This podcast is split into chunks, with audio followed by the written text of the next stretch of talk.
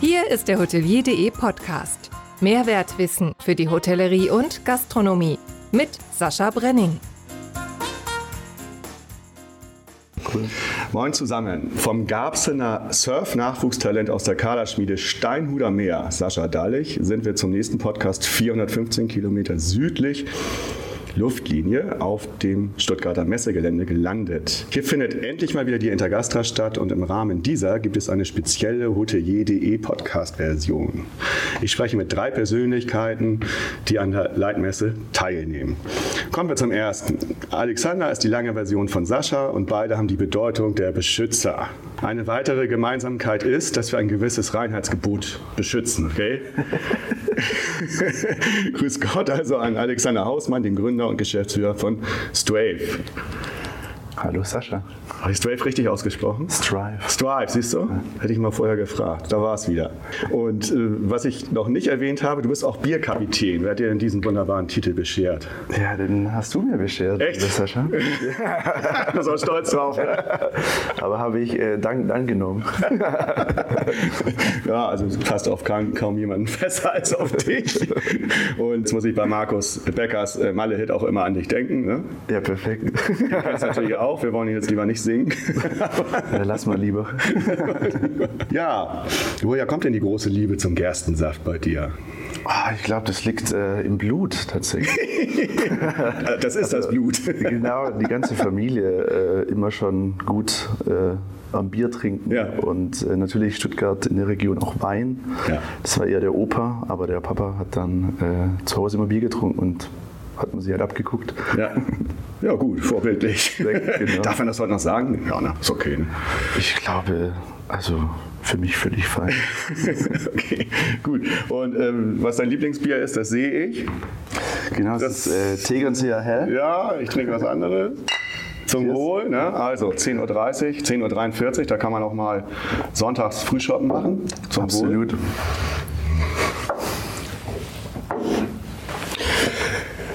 Kommen wir mal dahin, wo wir sind. Äh, wenn wir hier rausgucken übrigens aus unserem extra eingerichteten Studio hier, ist echt toll. Vielen Dank an Markus Tischberger. Herzliche Grüße an dieser Stelle für diesen Raum.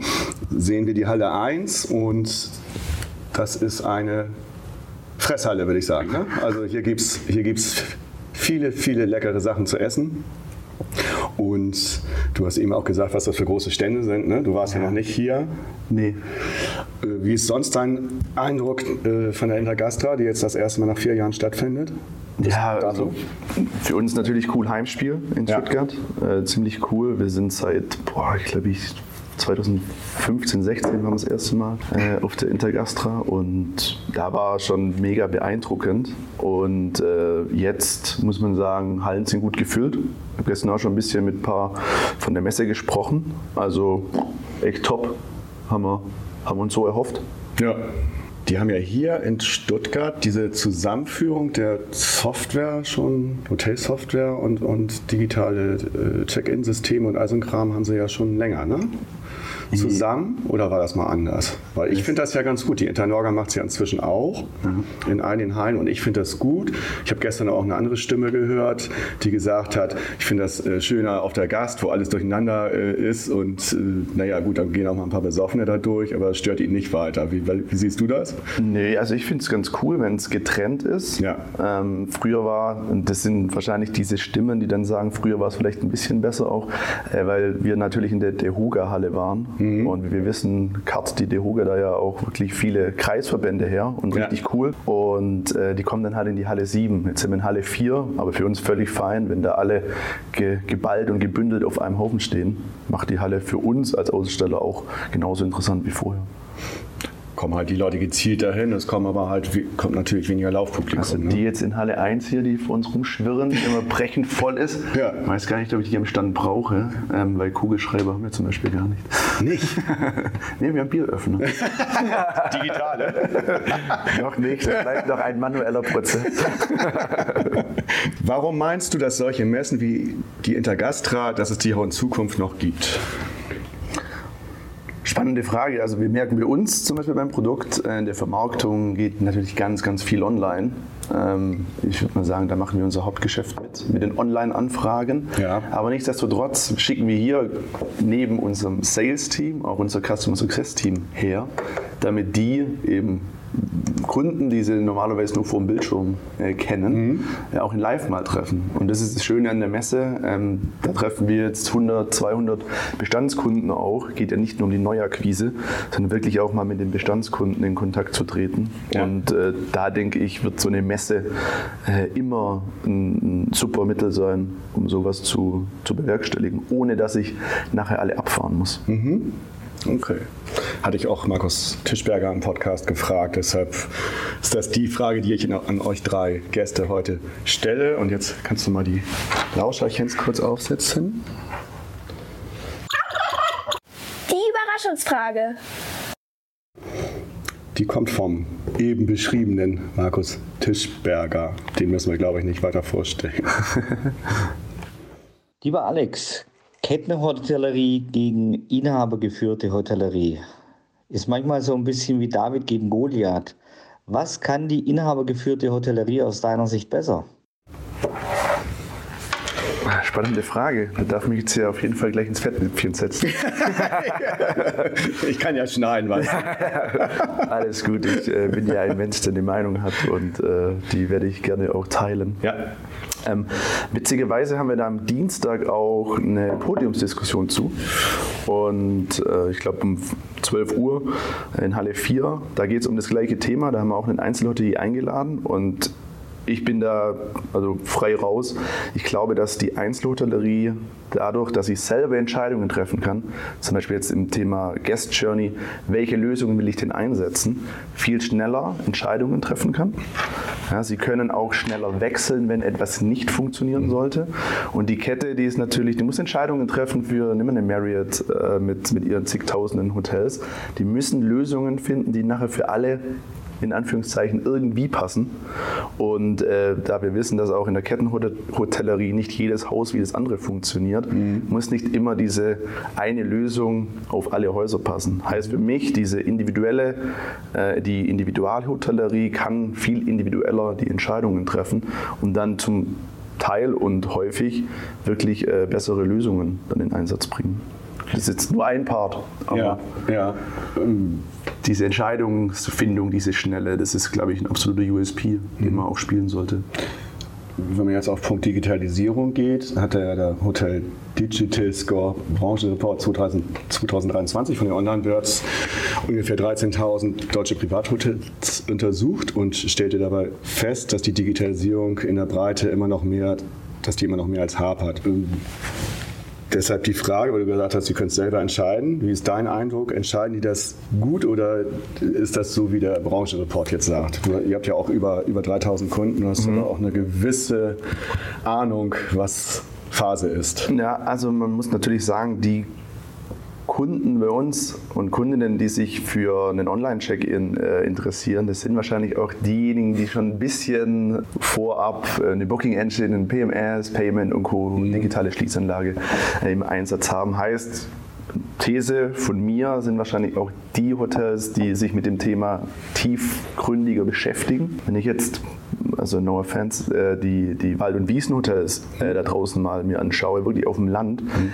da ist es natürlich noch ein bisschen anders. Ähm, die fragen aber wahrscheinlich auch den Online-Check-In nicht an, sondern gehen wahrscheinlich erstmal zu einem PMS-Anbieter oder zu einer Booking-Engine. Mhm. Also heißt, in der Breite würde ich, würde ich da auf jeden Fall äh, dem, dem Digital Score von Online Birds äh, Zuspruch geben. Mhm. In der Spitze würde ich sagen, da geht es schon richtig zur Sache. Also da gibt es richtig coole Konzepte und auch Personen, die sich da richtig in das Thema Automatisierung, Digitalisierung reinfuchsen. Und da, da muss ich sagen, da spielen wirklich sehr, sehr viele äh, sehr, sehr gut. Mhm sehe ich auch, so steht auch in dem Report drin, dass es mhm. also eine gute Spitze gibt, aber ja. halt eine, eine, Breite, die, die da immer noch ziemlich versagt und das wundert mich immer wieder. Ich bin ja auch so, wir sind auch HSMA-Bubble und so weiter, da, ist das, da läuft das alles gut bei den Hotels, bei deinen, bei deinen muss ja. es auch so sein. Wobei macht ihr auch selber Vertrieb und, und kommt ihr auch an solche Hotels und Oder? Mhm, also oft ist dann bei einem Generationswechsel, ja. wo es dann wirklich heißt, hey, ich brauche einmal die komplette Rutsche ja. von bis, ähm, wo wir dann auch eigentlich der falsche Ansprechpartner sind. Ähm, aber haben wir natürlich auch Partner an der Hand. Klar. Und eher so Generationsthemen oder mittlerweile, und das ist natürlich auch erschreckend und darf ich auch sagen, für uns natürlich für uns ein Benefit, ähm, der große Mitarbeiter- und Mitarbeiterinnenmangel, mhm. dass wir daraus natürlich äh, viele Leads generieren, weil einfach auch Häuser, die früher komplett analog gearbeitet haben, sagen, ich kann es nicht mehr mhm. bewerkstelligen. Mhm. Also was allgemein zum Nachteil ist, für euch zum Vorteil? Ich würde mal sagen, wir sind äh, ein Teil der Lösung. sehr, schön, sehr schöne Diplomatie. Aber komm, den machen wir auch noch. Setzen wir auf, wo wir schon so lustig sind. Die Überraschungsfrage. Teil 2. Markus Tischberger. Ja, kann ich jetzt einspielen, weil gestern lief es gut. Also. Perfekt. Lieber Alex, glaubst du, dass wir in diesem Jahrhundert nochmal in der Bundesliga gegen den Hamburger SV spielen? Boah, herrlich. Ah. Ja, danke, Markus. Was eine überragende Frage. Also jetzt werde ich nicht zu diplomatisch antworten. Vielleicht zum Kontext, Markus und ich sind ja extrem große VfB Stuttgart-Fans. Und äh, ich seit zig Jahren Dauerkartenbesitzer und stehe auch mitten im Block. Es ist mir auch ganz wichtig, mittendrin zu sein und nicht im VIP-Bereich zu sitzen, sondern da, wo es weh tut und wo viel Bier getrunken wird. und äh, um die Frage zu beantworten, ganz einfach. Äh, wenn wir nicht absteigen, dann glaube ich nicht. ja, danke. Also, HSV hat gestern gewonnen. Von daher konnte ich das stellen, sonst hätte ich die Frage nicht zugelassen. Kann ich jetzt ein bisschen äh, rum, rumprotzen. Und äh, was auch geil ist, wenn, der Podcast bleibt ja ewig drauf. So, und wenn ja, in fünf Jahren mal, dann besprechen wir uns doch genau. mal. Aber du würdest es dir schon wünschen, dass wir zusammen mal so ein Spiel, also nicht in deinem Blog, aber mal gucken könnten. Also auf jeden Fall, Gott. Es gibt ja auch noch den DFB-Pokal. Ja. Nein, sind wir Spaß auch beiseite. dabei. Äh, ist Stuttgart noch dabei? Ja, wir spielen Stimmt. am Dienstag gegen Leverkusen. Stimmt, also, also, doch, also doch raus, gut. Also, ja, aber genau. immerhin. nee, aber da also gerne äh, Einladung folgt. Gut. Ähm, sobald Im nächsten der HSV dann mal äh, es endlich schafft auf, äh, aufzusteigen. ähm, aber würde mich freuen, wenn der HSV wieder hochkommt, weil äh, Traditionsverein und äh, das mag mir. Ja, die Dinger gegen, gegen Hoffenheim und Heidenheim und auch wenn sie hier aus der Region kommen und so weiter, das ist nicht so prickelnd. Ne? Heidenheim mega krassen Job gemacht. Absolut. Also wirklich, da sich von, ich habe selber vor, boah, da war ich 20, gegen Heidenheim noch im württembergischen Pokal gespielt Ei. mit meinem Heimatverein. Okay. Ja. Mit der da heißt? Und äh, der erste FC Donsdorf. Dunz. Donsdorf, ja, zwischen Göppingen und Ulm. Ja, herzliche Grüße. Äh, Grüße gehen raus. und äh, mit dem gleichen Trainer damals. Aha. Ja, äh, der Schmidt war damals schon Trainer. Ach. Wann ja, war das? Richtig krass. Vor, boah, vor, vor 13, 14 Ja, da war, da war es stimmt. Da waren die noch in der Oberliga. Ja. So wie sowas. Und äh, wir Verbandsliga. Ja. Und ja, ja, die haben einen anderen Weg gemacht als der erste FC Dunsdorf. Okay. der HSV. genau. Nein, keine Frage. Da habe ich auch mal Respekt vor. Und trotzdem die gute alte Bundesliga so wäre halt attraktiver. Das kann man drehen und wenden, wie man will. Es ist so. Absolut. Ja, du hast studiert und dann hast du gleich eine Firma gegründet, ne? So kann man das sagen, oder? Äh, absolut, ja. Ich habe sogar während des Studiums die Firma gegründet. Okay. Ähm, wenn meine liebe Mama, auch da Grüße raus an die ja, Mama, Mama, ich bin im Podcast. Mama, ich liebe dich. Mama, ich liebe dich. Kein Anker, nichts, kein Tipps, keine Sorge. Zeig mal. ähm, wenn die liebe Mama nicht gewesen wäre, die mich wirklich äh, unfassbar, also mit meinem Vater natürlich zusammen, äh, wenn die beiden mich nicht unfassbar krass unterstützt hätten, äh, auf finanzieller Natur während des Studiums, dann hätte ich wahrscheinlich zu diesem Zeitpunkt äh, den Master abgebrochen. Mhm. Aber sie hat gesagt, mach das bitte mal fertig. Mhm. Wer weiß, was mit dieser Firma passiert. Aber ja, war eine schöne Zeit. Mhm. Also vom Studium gleich zur ersten und bis dato einzigen Firma Code to Order. Was war der Antrieb für dich und deine Mitgründer Fabian Hieber sowie Patrick Luig? Ich hätte jetzt wieder Luik gesagt, aber Luik. Der Paddy. Herzliche Grüße auch an dieser Stelle. Das ist ja übrigens die Formel von Sascha Dalich, die er mal eingeführt hat. Auch an ihn herzliche Grüße. Muss ja sein. So. Unsere Liebe ist ja bekannt. genau. ja, die beiden, also die habe ich kennengelernt. Paddy kenne ich seit ich 14 bin. Mhm. Ähm, wir haben zusammen in der württembergischen Auswahl gespielt oder in Bezirksauswahl okay. Fußball gespielt. Mal, Fußball also, verbindet wirklich. Genau, Fußball ist ein großes Thema, hat auch eine große Liebe für Bier. Äh, genauso wie Fabi, den ich erst später kennengelernt habe, der wiederum mit Paddy zusammen in der achten Klasse, glaube ich, sitzen geblieben ist. Also meine also auch nach draußen, wenn man mal sitzen bleibt, überhaupt nicht wild, man kann immer noch eine Firma gründen. und auch eine erfolgreiche. Genau, und auch noch erfolgreich werden am Ende des Tages. Äh, wenn man dann einen hat, der nicht sitzen geblieben ist, wie ja. ich. Ja. ja, also. okay. Spaß beiseite. Ähm, wir, wir haben uns immer regelmäßig getroffen. In, zum Beispiel in Hohenheim, wo ich studiert habe, gibt es einen äh, schönen Biergarten. Da saßen wir dann auch. Und das, die Idee ist wirklich auch beim Bier entstanden. Also Bier prägt diesen Podcast, finde ich ich äh, sehr Dieser löblich. Podcast ist erst ab 16 zu hören. genau. Wir saßen zusammen im Biergarten und dann kam in dem Fall die Kellnerin nicht rechtzeitig an den Tisch, weil wir, ja, als Student hat man natürlich auch einen guten Zug drauf. Und dann haben wir da entsprechend das Bier leer gehabt. Dann haben wir uns die Frage gestellt, warum kann man denn mit dem Smartphone nicht bestellen? Mhm. Das war eben in 2015, ja. also noch vor Corona und wo QR-Code und Co en vogue Neuland. war. Neuland war. War alles Neuland und da haben wir dann eine Lösung für gebaut. Der Fabi Hieber, unser Techie, hat dann da so einen Prototyp zusammengebastelt und mit dem sind wir auf diverse Startup-Pitches gegangen mhm. und haben dann auch den einen oder anderen tatsächlich gewonnen. Und dann haben wir gesagt, hey, das hat Potenzial, lass doch mal da eine Firma draus gründen. Und jung, naiv wie wir waren, dachten wir, wir wären die nächsten äh, Multimilliardäre. Ähm, das ist viel Schweiß, Blut und Tränen dann am Ende äh, geführt hat, dass man erfolgreich wird, ähm, wusste man damals noch nicht. Und, und 2016 wurde eure Dienstleistung im Übrigen auf der Intergastra vorgestellt. Vorgestellt. Richtig. Und äh, prämiert. Ja. Bring, bringt diese Prämierungen, bringen die was nach Guckt da jemand drauf? Also ist Markus äh, Idee hier, dass wir podcasten, oder? Ja. Dann ja. Nein, Gott, Spaß.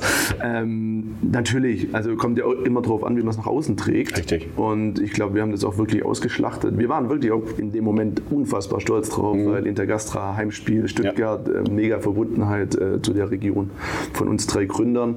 Und dann da diesen Preis zu gewinnen, war für uns natürlich eine mega Geschichte. Mhm. Ja.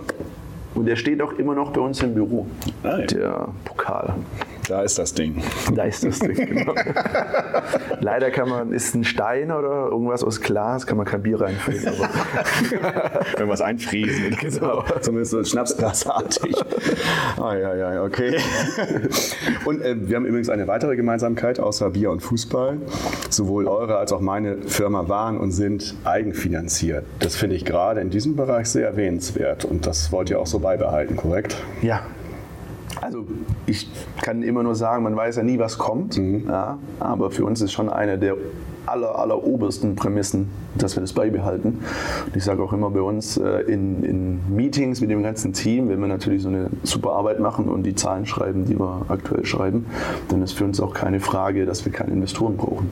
Also nicht Wachstum um jeden Preis. Nee, absolut nicht. Äh, wir merken das jetzt auch bei diversen Competitors äh, draußen, ähm, vor allem die aus dem amerikanischen Markt äh, nach Europa schwappen. Das ist halt ganz wichtig, dass ich in jedem Land irgendwie fünf, sechs Häuser habe, um zu sagen, ich bin international unterwegs spielen wir natürlich auch die, die Karte Internationalisierung, mhm. machen wir auch tatsächlich. Aber ich bin, oder wir sind ganz große Fans von, ähm, wo man stark ist, diese Stärken auch zu stärken. Heißt, den Dachmarkt für uns mhm. natürlich äh, erstmal auch so aufzubauen, dass wir der absolute Marktführer sind und dann aus dem gestärkten Core-Markt äh, in die Europäische Union äh, auszuschwärmen. Und was dann kommt äh, mit der Welt, das schauen wir mal aber ist kein Muss. Hier so viel Potenzial mhm. und so viele Häuser, die noch nicht äh, digitalisiert und automatisiert sind. Ähm, brauche ich jetzt nicht nach, nach Asien und äh, Amerika gehen. Gehen wir nochmal einen Schritt zurück, weil ich das auch hochinteressant fand und finde. Wie kam es zu eurer Umbenennung von der Startfirma Code to Order zu? Ja, also auch äh, wurde ich witzigerweise schon zweimal gefragt, jetzt äh, gestern am ersten Messetag. Äh, warum die Namensänderung? Äh, steht auch ganz, gibt es einen großen Blog bei uns auf der Homepage. Äh, Wer es nachlesen möchte, klar, ist gut vorbereitet ähm, ich finde die, find die, Story klasse und den Namen. Also das ja. habe ich wirklich eingesaugt. Perfekt. Werde ich, werde ich euch äh, gerne erzählen. Also einmal Code to Order war natürlich mit dieser Idee, ich sitze im Restaurant, bestelle, war die Grundidee, ich scanne den QR-Code und gebe dann die Bestellung auf. Also der Gastronomie, für die Gastronomie. Für die Gastronomie. Gastronomie, mhm. genau. Witzigerweise sind wir dann relativ schnell nach einem Jahr rein auf die Hotellerie geswitcht, mhm. was auch die, für uns die perfekte Entscheidung war. Und trotzdem auch ein interessanter. Wir haben ganz viele Wechsel bei uns. Wechsel, also ja. die ersten zwei, drei Jahre waren bei uns ja so ein, sagt man im Startup-Umfeld auch Trial and Error. Mhm. Also da war ganz viel Error und ganz viel Trial. Ja, aber irgendwo haben wir dann unser Geschäftsmodell gefunden. Ähm, und dieser Wechsel in die Hotellerie, dann hin erstmal zur digitalen Gästemappe, war für uns mit diesem Namen okay, weil wir jetzt auch alle drei Gründer nicht die Marketing-Spezialisten waren und auch nicht so viel auf Marketing gegeben haben, mhm. sondern wir haben einfach gesagt, wir machen Vertrieb und ein geiles Produkt. Äh, das war so die, die Marschroute, die grobe.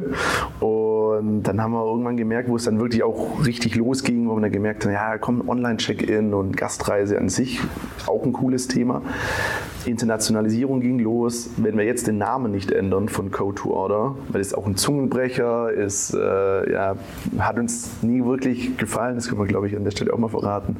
Ähm, und wir haben viele Anfragen gekriegt von Hotels und Hotelgruppen, die dachten, wir programmieren etwas. Also wir kriegen mhm. ein Stück Code mhm. auf Bestellung. Mhm. Und es war nicht so klar, dass wir da eigentlich ein Standardprodukt bauen. Sprich, äh, war dann die letzte Ausfahrt, den Namen zu ändern. Und dann haben wir uns da Gedanken gemacht, haben eine Agentur beauftragt, äh, die wirklich mega, mega gut war. Und dann gibt es natürlich viele Namensvorschläge. Und das kann ich an der Stelle auch verraten. Eines der wichtigsten Elemente bei der Namensänderung ist, ob die Domain frei ist. Mhm. Ja. Ja. heißt, äh, strive.io war natürlich frei und Strive, also Steuerung, Alpha, I äh, einsetzen und V verarbeiten. Ja, also das hat so mit diesen ganzen Kürzeln einfach ganz gut geklappt. Strive heißt Streben an Genau, sich. Streben, vorwärts gerichtet. Mhm. Deshalb ist ja auch ein bisschen kursiv mhm. nach vorne mhm. gedacht. Wir nehmen diesen Part der Gastreise, machen ihn digital, automatisiert und setzen wieder ins Hotel ein. Das war so die Idee der, der Agentur. Muss man natürlich immer ein bisschen schmunzeln, mhm. finden wir aber auch mega cool, also immer noch. Für uns war es ganz cool, äh, STR Abkürzung für Stuttgart, ja. für den Stuttgarter Flughafen. Und ja, ein bisschen abgeformt, aber äh, Rave, also wir hören gerne Techno. das habe ich nicht Und wir waren dann quasi die, die, Stuttgarter Raver, das war so die inoffizielle Geschichte oh, dahinter. Mann, also es gibt auch eine zweite Bedeutung und äh, die Stuttgarter Raver, das sind dann jetzt in dem Fall wir. Hab heute sogar Strive-Socken an. Ja, hier. Oh ja, ganz in weiß, wie man das zu schwarzen Schuhen trägt. Genau. Aber hat er nicht an, hat weiße Schuhe ich habe es gesehen. Und, und die Tastatur ist ja auch noch äh, wichtig, genau. fand ich auch interessant. Steuerung einfach. Ja, genau. STRG. Ja, ja, ja, ja, Genau. Genau, großes, großes Ding. Ja aber wir sind super happy damit. Tut natürlich weh und es gibt auch viele, die fragen, warum habt ihr denn das gemacht? So ja, war halt notwendig. Kurz prägnant jetzt, äh, auch im internationalen Kontext, gibt es Code to Order gar nicht. Gibt es hier noch natürlich äh, welche, die sich mit Veränderungen auch schwer tun. Und, ja. aber ist völlig fein. Ähm, wir sind happy damit. Und, äh, also ich finde das, mal, find das mal ein gutes Beispiel für eine äh, Werbeagenturarbeit oder Agenturarbeit, die mal richtig sinnig ist. Ja. Es gibt ja auch andere. Ich habe ja auch mal in der Werbeagentur Praktikum gemacht, eine längere Zeit. Und naja, das war interessant, was da so teilweise so rauskam, muss ich sagen. Also hier ist das von vorne bis hinten richtig, richtig cool durchdacht. gemacht. Auch der ganze Prozess. Die Lieblingsbürokratie Hast dich auch schon so drauf gefreut? Ja, absolut. Darf ich gleich losschießen? Du darfst losschießen. Also, äh, ein, eine Lieblingsbürokratie aus dem privaten und eine aus dem geschäftlichen äh, Kontext. Privat, ich bin letztens umgezogen und äh, mittlerweile mit meiner Verlobten, äh, die aus Amsterdam nach Stuttgart gezogen ist damals. Sie hat, glaube ich, innerhalb von fünf Minuten online die Abmeldung in Amsterdam mhm. bekommen. Und für den Umzug nach Stuttgart war es äh, die Hölle. Also man muss ja auch bürokratisch dort einen Termin machen. Da muss man da eigentlich äh, hingehen und ein, ein Ticket ziehen und Co. Also alles wirklich furchtbar. Ähm, und dieser Ummeldeprozess, äh, für mich absoluter Horror. Mhm. Ich will nie wieder umziehen eigentlich. Nee. ich hoffe, der Vermieter hört nicht zu. ja, also das ist wirklich schrecklich, äh, diese Gänge auf die Behörde. Äh, ganz, ganz wild. Aber wird ja, wird, ja, wird, ja wohl, wird ja wohl auch nicht mehr passieren, zumindest, dass sie hierhin zieht, weil ich habe ja gestern bei dir gesprochen und ich habe ja eine schöne Insight, was ist am 30.12. passiert. Ja, da gab es äh, den Antrag natürlich. Ja. ja. Standesgemäß. Ganz klassisch hat sie mir gestern noch erzählt. Muss ich natürlich noch ein bisschen hier boulevardmäßig einbauen. Ja, klar. Nein, süß. Also denke ich, werdet ihr zumindest nicht. Gut, wenn ihr dahin zieht, ist es ja einfacher. Aber sie wird ja nicht wieder. Nee, nee, nee, Gott, wir bleiben hier. Also, also ich hoffe, sie hört nicht zu. Doch, tut sie. hat sie schon gesagt. Liebe Grüße an dieser Stelle. Schauen wir mal, was Drive hin verschlägt. Deshalb, ja. Äh, ja, ja. Okay, Lassen gut. wir mal offen. Alles klar, so. Im, äh, Im beruflichen Kontext äh, hatte ich wieder, weil wir gerade auch ziemlich viele äh, neue Kollegen und Kolleginnen einstellen, weil wir natürlich äh, stark wachsen. Ähm, ist natürlich eine unfassbar schöne Aufgabe, Arbeitsverträge erstmal zu schreiben. Das geht ja noch, das ist mhm. okay. Aber da gibt es auch dieses Nachweisgesetz. Ähm, wo man dann für wen auch immer Nachweis ein Nachweisgesetz, okay, ja. das, das ist einfach ein Dokument, wo dann nochmal für wen auch immer drinsteht, wo man sein Gehalt findet, wo man den Starttag findet, wo man die Kündigungsfristen findet. Also alles, was im Arbeitsvertrag steht, nochmal auf einem extra Dokument zusammengefasst und dort eingetragen. Es ist eine Aufgabe, die ich muss immer schmunzeln, wenn ich es machen muss, weil für was mache ich dann einen Arbeitsvertrag, wenn ich dann nochmal ein Dokument äh, erstelle, wo genau der gleiche die gleichen Sätze drinstehen ja. eigentlich wie im Arbeitsvertrag. Ja. Also auch so eine Bürokratiekeule, wo ich sage, wow, da habt ihr euch richtig gut was einfallen lassen. Ja, ist ja auch gewachsen über die Jahrzehnte, das muss man auch sagen. Also das ist ja nicht von heute auf morgen entstanden, sondern das haben sie ganz toll, ganz toll gemacht, über viele Jahre das Ganze entwickelt. Schöne Lieblingsbürokratien, schön in aller Anführung. ich überlege ja immer, es ist jetzt ja überall Diskussion. Ne? Das, das Thema geht ja im Moment überhaupt nicht mehr weg, ob das jetzt die Bauern sind oder ob es sonst wer sind. Es ist definitiv, das Maß ist da komplett voll. Das haben wir auch bei den anderen Lieblingsbürokratien, die ich hier hatte, schon gehört. Und wir wissen es, jeder weiß es aus jedem Bereich. Hast du da Hoffnung, dass das irgendwann nochmal besser wird? Ja, ich bin generell sehr positiv äh, gestimmt. Auch bei dieser Geschichte, echt? Auch bei dieser Geschichte. Ich glaube einfach, dass da Automatisierung, Digitalisierung äh, helfen wird. Das wird auch bei uns irgendwann mal in den Bereichen kommen. Im nächsten Jahrhundert. Hoffentlich im nächsten Jahrhundert spätestens. das ist HSV, HSV genau. auch wieder erstklassig eventuell. ähm, nee, ich bin, da, ich bin da zuversichtlich, weil ich ganz oder jetzt mit den ganzen Demonstrationen da draußen gegen AfD und Co., wo ich äh, auch letztens in Stuttgart war und äh, da jeden nur ermutigen kann, so äh, bei so etwas teilzunehmen. Ähm, für mich ganz, ganz wichtig, dass es eine Mitte gibt, die eine unfassbar große Vielfalt abdeckt ja, und, und auch eine starke Mitte, die wir immer vergessen, weil sie einfach kein, nicht sichtbar ist, weil sie halt einfach auch funktioniert. Und ich glaube, wenn man äh, dieser Mitte wieder Gehör schenkt, auch von der Politik und nicht nur links und rechts außen irgendwie äh, da versucht zu, zu be bekämpfen, in Anführungszeichen, sondern wirklich die Mitte sich anhört, ähm, dann kommt man auch wieder auf, wieder auf einen Weg, wo, wo auch solche Themen äh, in die richtige Bahnen gelenkt werden. Das ist übrigens ein wichtiges Thema tatsächlich, Bürokratie, weshalb es diese Parteien links und rechts gibt. Also man soll das nicht nur auf ja. andere Themen minimieren, das ist, geht, geht viel, viel tiefer. Und ich unterstütze das natürlich, was du sagst habe das aber neulich in einem Kommentar bei LinkedIn äh, schon geschrieben.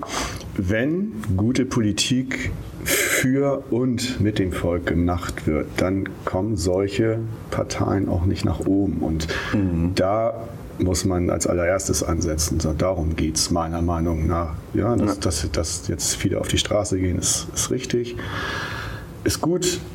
Und äh, Trotzdem, das andere ist sehr viel wichtiger, finde ich, weil dann passiert das gar nicht erst. Und wir verlieren uns halt in diesem kleinen Kleinen. Wir verlieren uns in der Bürokratie, wir verlieren uns sonst wo. Ja. Und es, ist, ja, es wird ja gar keine Entscheidung mehr oder kaum noch eine Entscheidung getroffen, beziehungsweise wie lange dauert das? Wie lange dauert das, bis ein Windrad jetzt steht, weil dies und das. Ja. Sascha Dahlig hat berichtet von zu Hause, er wollte eine Wärmepumpe einrichten und äh, dann haben wir irgendwie einen Meter gefehlt, weil das dann nicht ging. Also Absurdistan dann. Das sind ja. so Sachen, das, das passt alles nicht. So. Und da, da muss man. Es ist ja zu komplex. Ansetzen, ja. So die Denke. Und man kann vieles wirklich stark vereinfachen. Ja.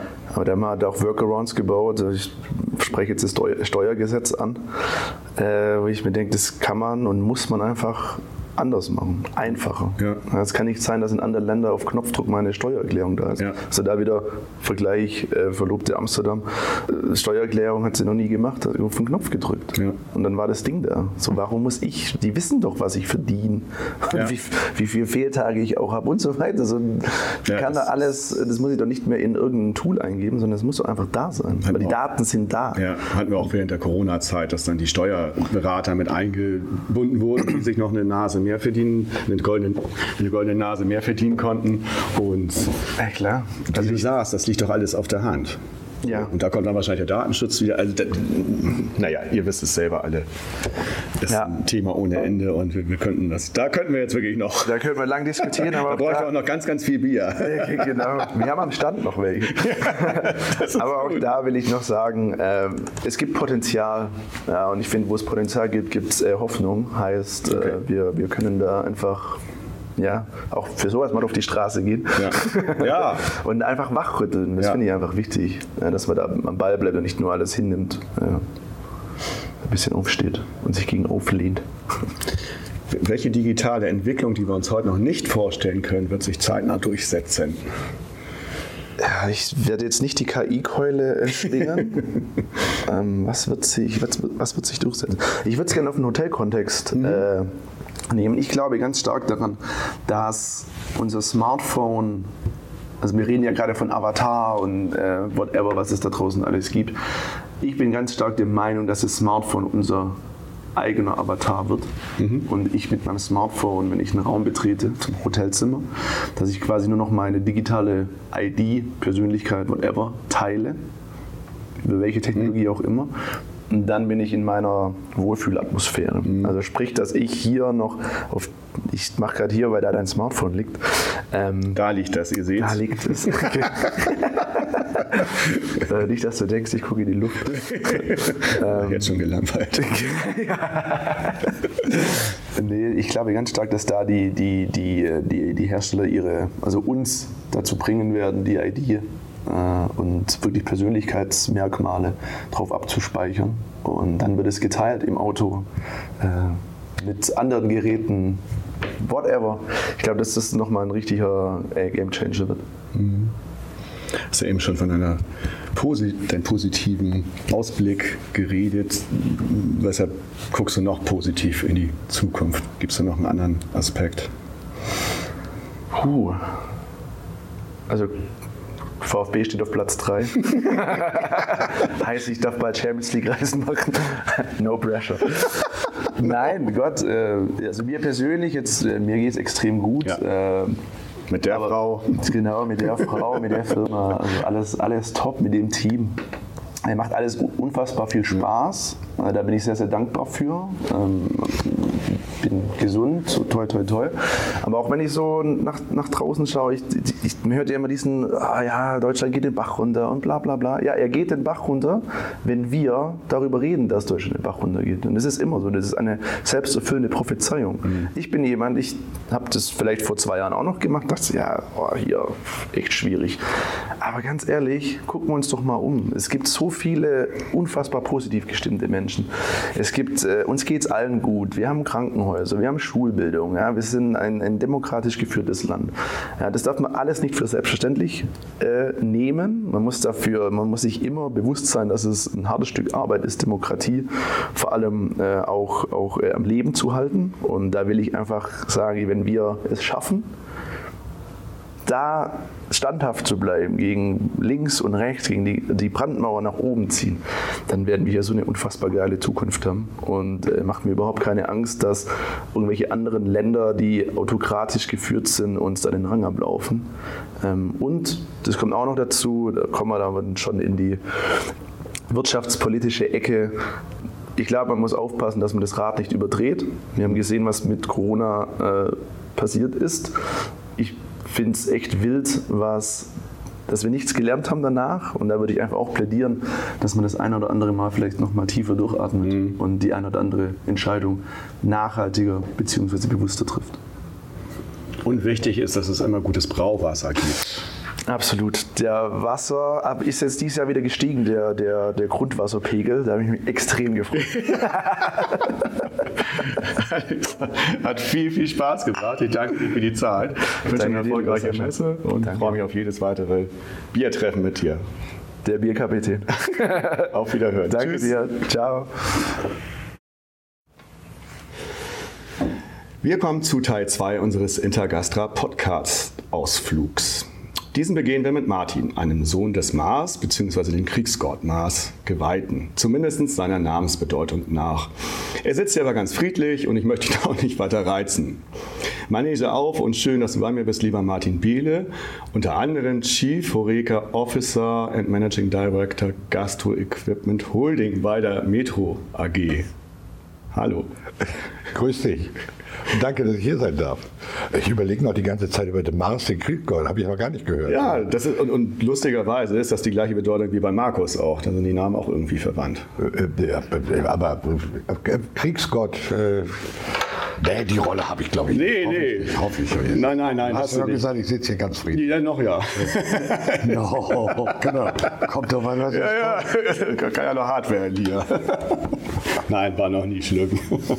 Hat noch nie geknallt. Ich sag's dir am Schluss. Ja. Ja, nach vier Jahren endlich wieder Intergastra. Wie gefällt sie dir bis da hierhin? Also ich bin sehr positiv äh, überrascht. Was heißt überrascht? Das heißt ja heraus, dass man irgendwo äh, eine negative Erwartungshaltung hatte. Aber gestern, äh, Samstag ist ja immer ein relativ ruhiger Tag. Ne? Ja. Und als ich gestern Morgen schon auf die Messe zuging und diese Heerscharen von Menschen sah, die ins Gebäude strömen, da habe ich schon gedacht, Wunder, die Waldfee. Ja. Und dann komme ich auch zu unserem eigenen Stand und da war schon direkt Rambazamba, morgens um 10 Uhr. Ja. Da habe ich gedacht, wann hat die Messe eigentlich aufgemacht? Also ähm, total überraschend positiv an einem Samstag. Ja. Ähm, habe dann auch mit, äh, mit Kollegen gesprochen, also auch von anderen Firmen, zum Beispiel auch mit der Firma Rational, mit denen wir ja viel eng viel zusammenarbeiten.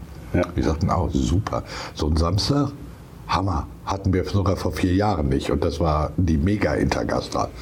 Also von daher, äh, ich glaube, dass vier Jahre zurückliegend, mit den ja vor zwei Jahren äh, pandemiebedingt ja nicht die Türen auf hatte. Ich glaube, das hat schon äh, einen positiven Nachholeffekt, den wir jetzt sehen. Obwohl es ja in der Branche eher im Augenblick ein bisschen mehr Molltöne als Durtöne gibt. Mhm. Aber das äh, fühlt sich für mich sehr gut an. Auch heute äh, Vormittag, Hammer. Ja. Heute ist Sonntag, für die, die es natürlich nicht wissen, und der Podcast wird ja später ausgestrahlt, aber trotzdem, ah, jetzt, klar, genau. jetzt weiß, man, weiß man da schon Bescheid, das ist nicht schlimm. Aber ich habe von gestern gesprochen, das war so. okay, siehst du, schön aufgepasst. ähm, meinst du oder warum meinst du, dass es solche Messen wie die Intergastra auch in Zukunft noch gibt? Also äh, Messen sind ja gerade in unserer Branche, die ja ganz stark auf, das, auf den Sozialen, auf die Interaktion setzen, auf dieses Miteinander, da sind ja Messen, Branchenmessen an sich immer auch ein Ort, an dem man sich begegnet, wo man alte Wertgef äh, äh, Weggefährten trifft, wo man Freunde trifft. Also dieses, dieses Miteinander, das diese Branche ja besonders auszeichnet, findet natürlich gerade auf solchen Messen statt. Und von daher haben sie schon allein vor dem Hintergrund einfach eine Existenzberechtigung. Mhm. Ob das jetzt die Intergastra in Stuttgart ist, alle zwei Jahre, oder die Internorga in Hamburg. Klar. Äh, das sind Branchentreffen. Mhm. Auch mit den anhängigen Veranstaltungen drumherum. Ganz wichtig. Das sind die Netzwerke, die dort äh, ähm, interagieren. Und last but not least, wofür ist eine Messe da? Unternehmen machen Innovationen. Wie kann ich sie am besten demonstrieren? auf Messen. Mhm. Also Existenzberechtigung einer Messe. Ich glaube, äh, man hört halt immer wieder, ja, sind die Zeiten vorbei für Messen, seit Blödsinn. Na gut, es gibt, schon, es gibt schon auch in meinem Kundenkreis einige, die sind nicht mehr da nach Corona, die haben sich umorientiert. Ja. Manche gibt es auch nicht mehr, okay, ja. aber die machen das nicht mehr, die machen eigene Messen, mhm. Hausmessen etc. Ja.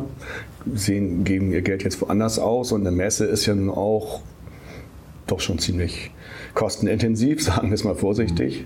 Mhm. Und deshalb, deshalb auch die Frage, vielleicht auch die Großen, denke ich auch, die wird es auf jeden Fall geben und die kleineren.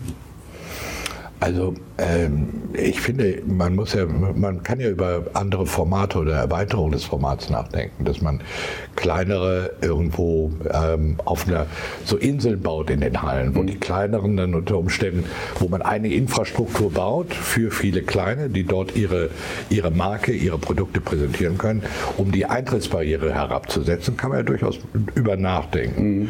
Ähm, natürlich nehme ich auch mal das äh, dass immer wieder auch Spieler aus der Branche nicht mehr auf die Messe gehen. Irgendwann, also ich mache das jetzt schon ein paar Jahre länger, das gab es aber auch schon vor 10 oder 15 Jahren und plötzlich waren sie wieder da. Mhm. Also von daher würde ich daraus jetzt kein Naturgesetz machen, dass es nur eine Richtung kennt. Und die, die Brauereien, also ich war ja damals noch auf der Internorga, da hatte ich mit hotelier.de noch nichts zu tun, war auf der Internorga und habe den klassischen Sauftag gemacht. So, das, war, das war auch mal ganz lustig. Und da waren auch die ganzen großen Stände, Holzen etc. da, die sind alle nicht mehr da. So, und trotzdem, und trotzdem muss man auch sagen, die sind dann in kleineren Gemeinschaftsständen da. Und trotzdem sind die Plätze ja nicht alle, aber auch wieder aufgefüllt durch zum Beispiel Techies. Ne? Äh, äh, also es kommt wieder was Neues nach. Beispiel, wunderbares Beispiel. Das gehört ja auch zur Formatentwicklung dazu. Ja. Dass man da zum Beispiel eine Halle hat, die nur über Digitalisierung spricht. Mhm. Ähm, die Robotik, die heute ihren Weg sich bahnt. Überall laufen diese, diese kleinen Service-Roboter. Mhm. Und äh, äh, das ist eben genau das, was man eigentlich auch von den Messeveranstaltern erwarten muss, dass sie sich im Prinzip der Zeit entsprechend weiterentwickeln. Mhm. Und du hast gerade dieses wunderbare Beispiel mit dem Sauftag bei den Brauereien ganz ehrlich, äh, das hat mich immer am meisten gestört. Ja, ist schon klar. Äh, als, als Aussteller, da, meine Güte, jetzt kommen sie alle nur zum einen zu heben. Ja. Äh, das soll ja auch nicht der Sinn und Zweck einer, einer, einer solchen Veranstaltung sein. Ich entschuldige mich dafür nochmal. Jeder Jack ist anders. Ja. Ich würde dann ein Glas Wein trinken anstatt ein Bier. Ja. Hoffentlich bin ich jetzt nicht zum Antichristen der, der Brauereien, aber das ist äh, mal so. Aber äh, auch wenn das zur, ich hatte ja eingangs gesagt, es ist ja auch ein Ort der Sozialisierung, aber dafür braucht man jetzt nicht einen Hektoliter Bier. Nein, braucht man nicht. Unterstützt das vielleicht in kleineren Maßen, nicht Maßgrün. Genau, deswegen war ich ein Hektoliter gerade. okay, jetzt hören wir auf. Die Überraschungsfrage. Brauche ich nicht viel zu erzählen, die kommt von Martin Tischberger. Bitteschön. Lieber Martin, die Metro ist bekanntlicherweise ein großer Sponsor und Förderer auch von diversen Kochwettbewerben. Jetzt hier in Stuttgart bei der IK natürlich, aber was begeistert dich am Bocuse d'Or? Das ist eine interessante Frage, die jetzt gerade von Markus kommt, im, im, im, im Bezug auf die hiesige Veranstaltung. Der Bocuse d'Or hat ja eine ewig lange Geschichte, mhm. in der die Metro lange bevor äh, Behle bei der Metro aufschlug, schon aktiv war. Mhm. Lustigerweise war ich seinerzeit, bevor ich zur Metro kam, der andere Hauptsponsor des Bocuse d'Or okay. über die Firma Convotherm. Ja. Er kann sich die Leute noch erinnern mit den Kochmützen, wo Combotherm draufsteht, wo die Metro immer den, das Logo da drauf haben wollte und ich immer, hey, hey nee, das waren wir. ähm, und dann plötzlich war ich auf der, bei der Metro. Ähm, es ist einfach eine eine weltumspannende Veranstaltung. Und äh, jeder, der äh, die Frage zu beantworten, da würde ich jeden nur einladen, nach Lyon zu kommen, zum weltweiten Finale mhm. auf der Syrah und einmal in dieser Halle zu sein, mhm. in der das stattfindet. Wo dort, man, man fühlt sich eigentlich wie in einem Fußballstadion.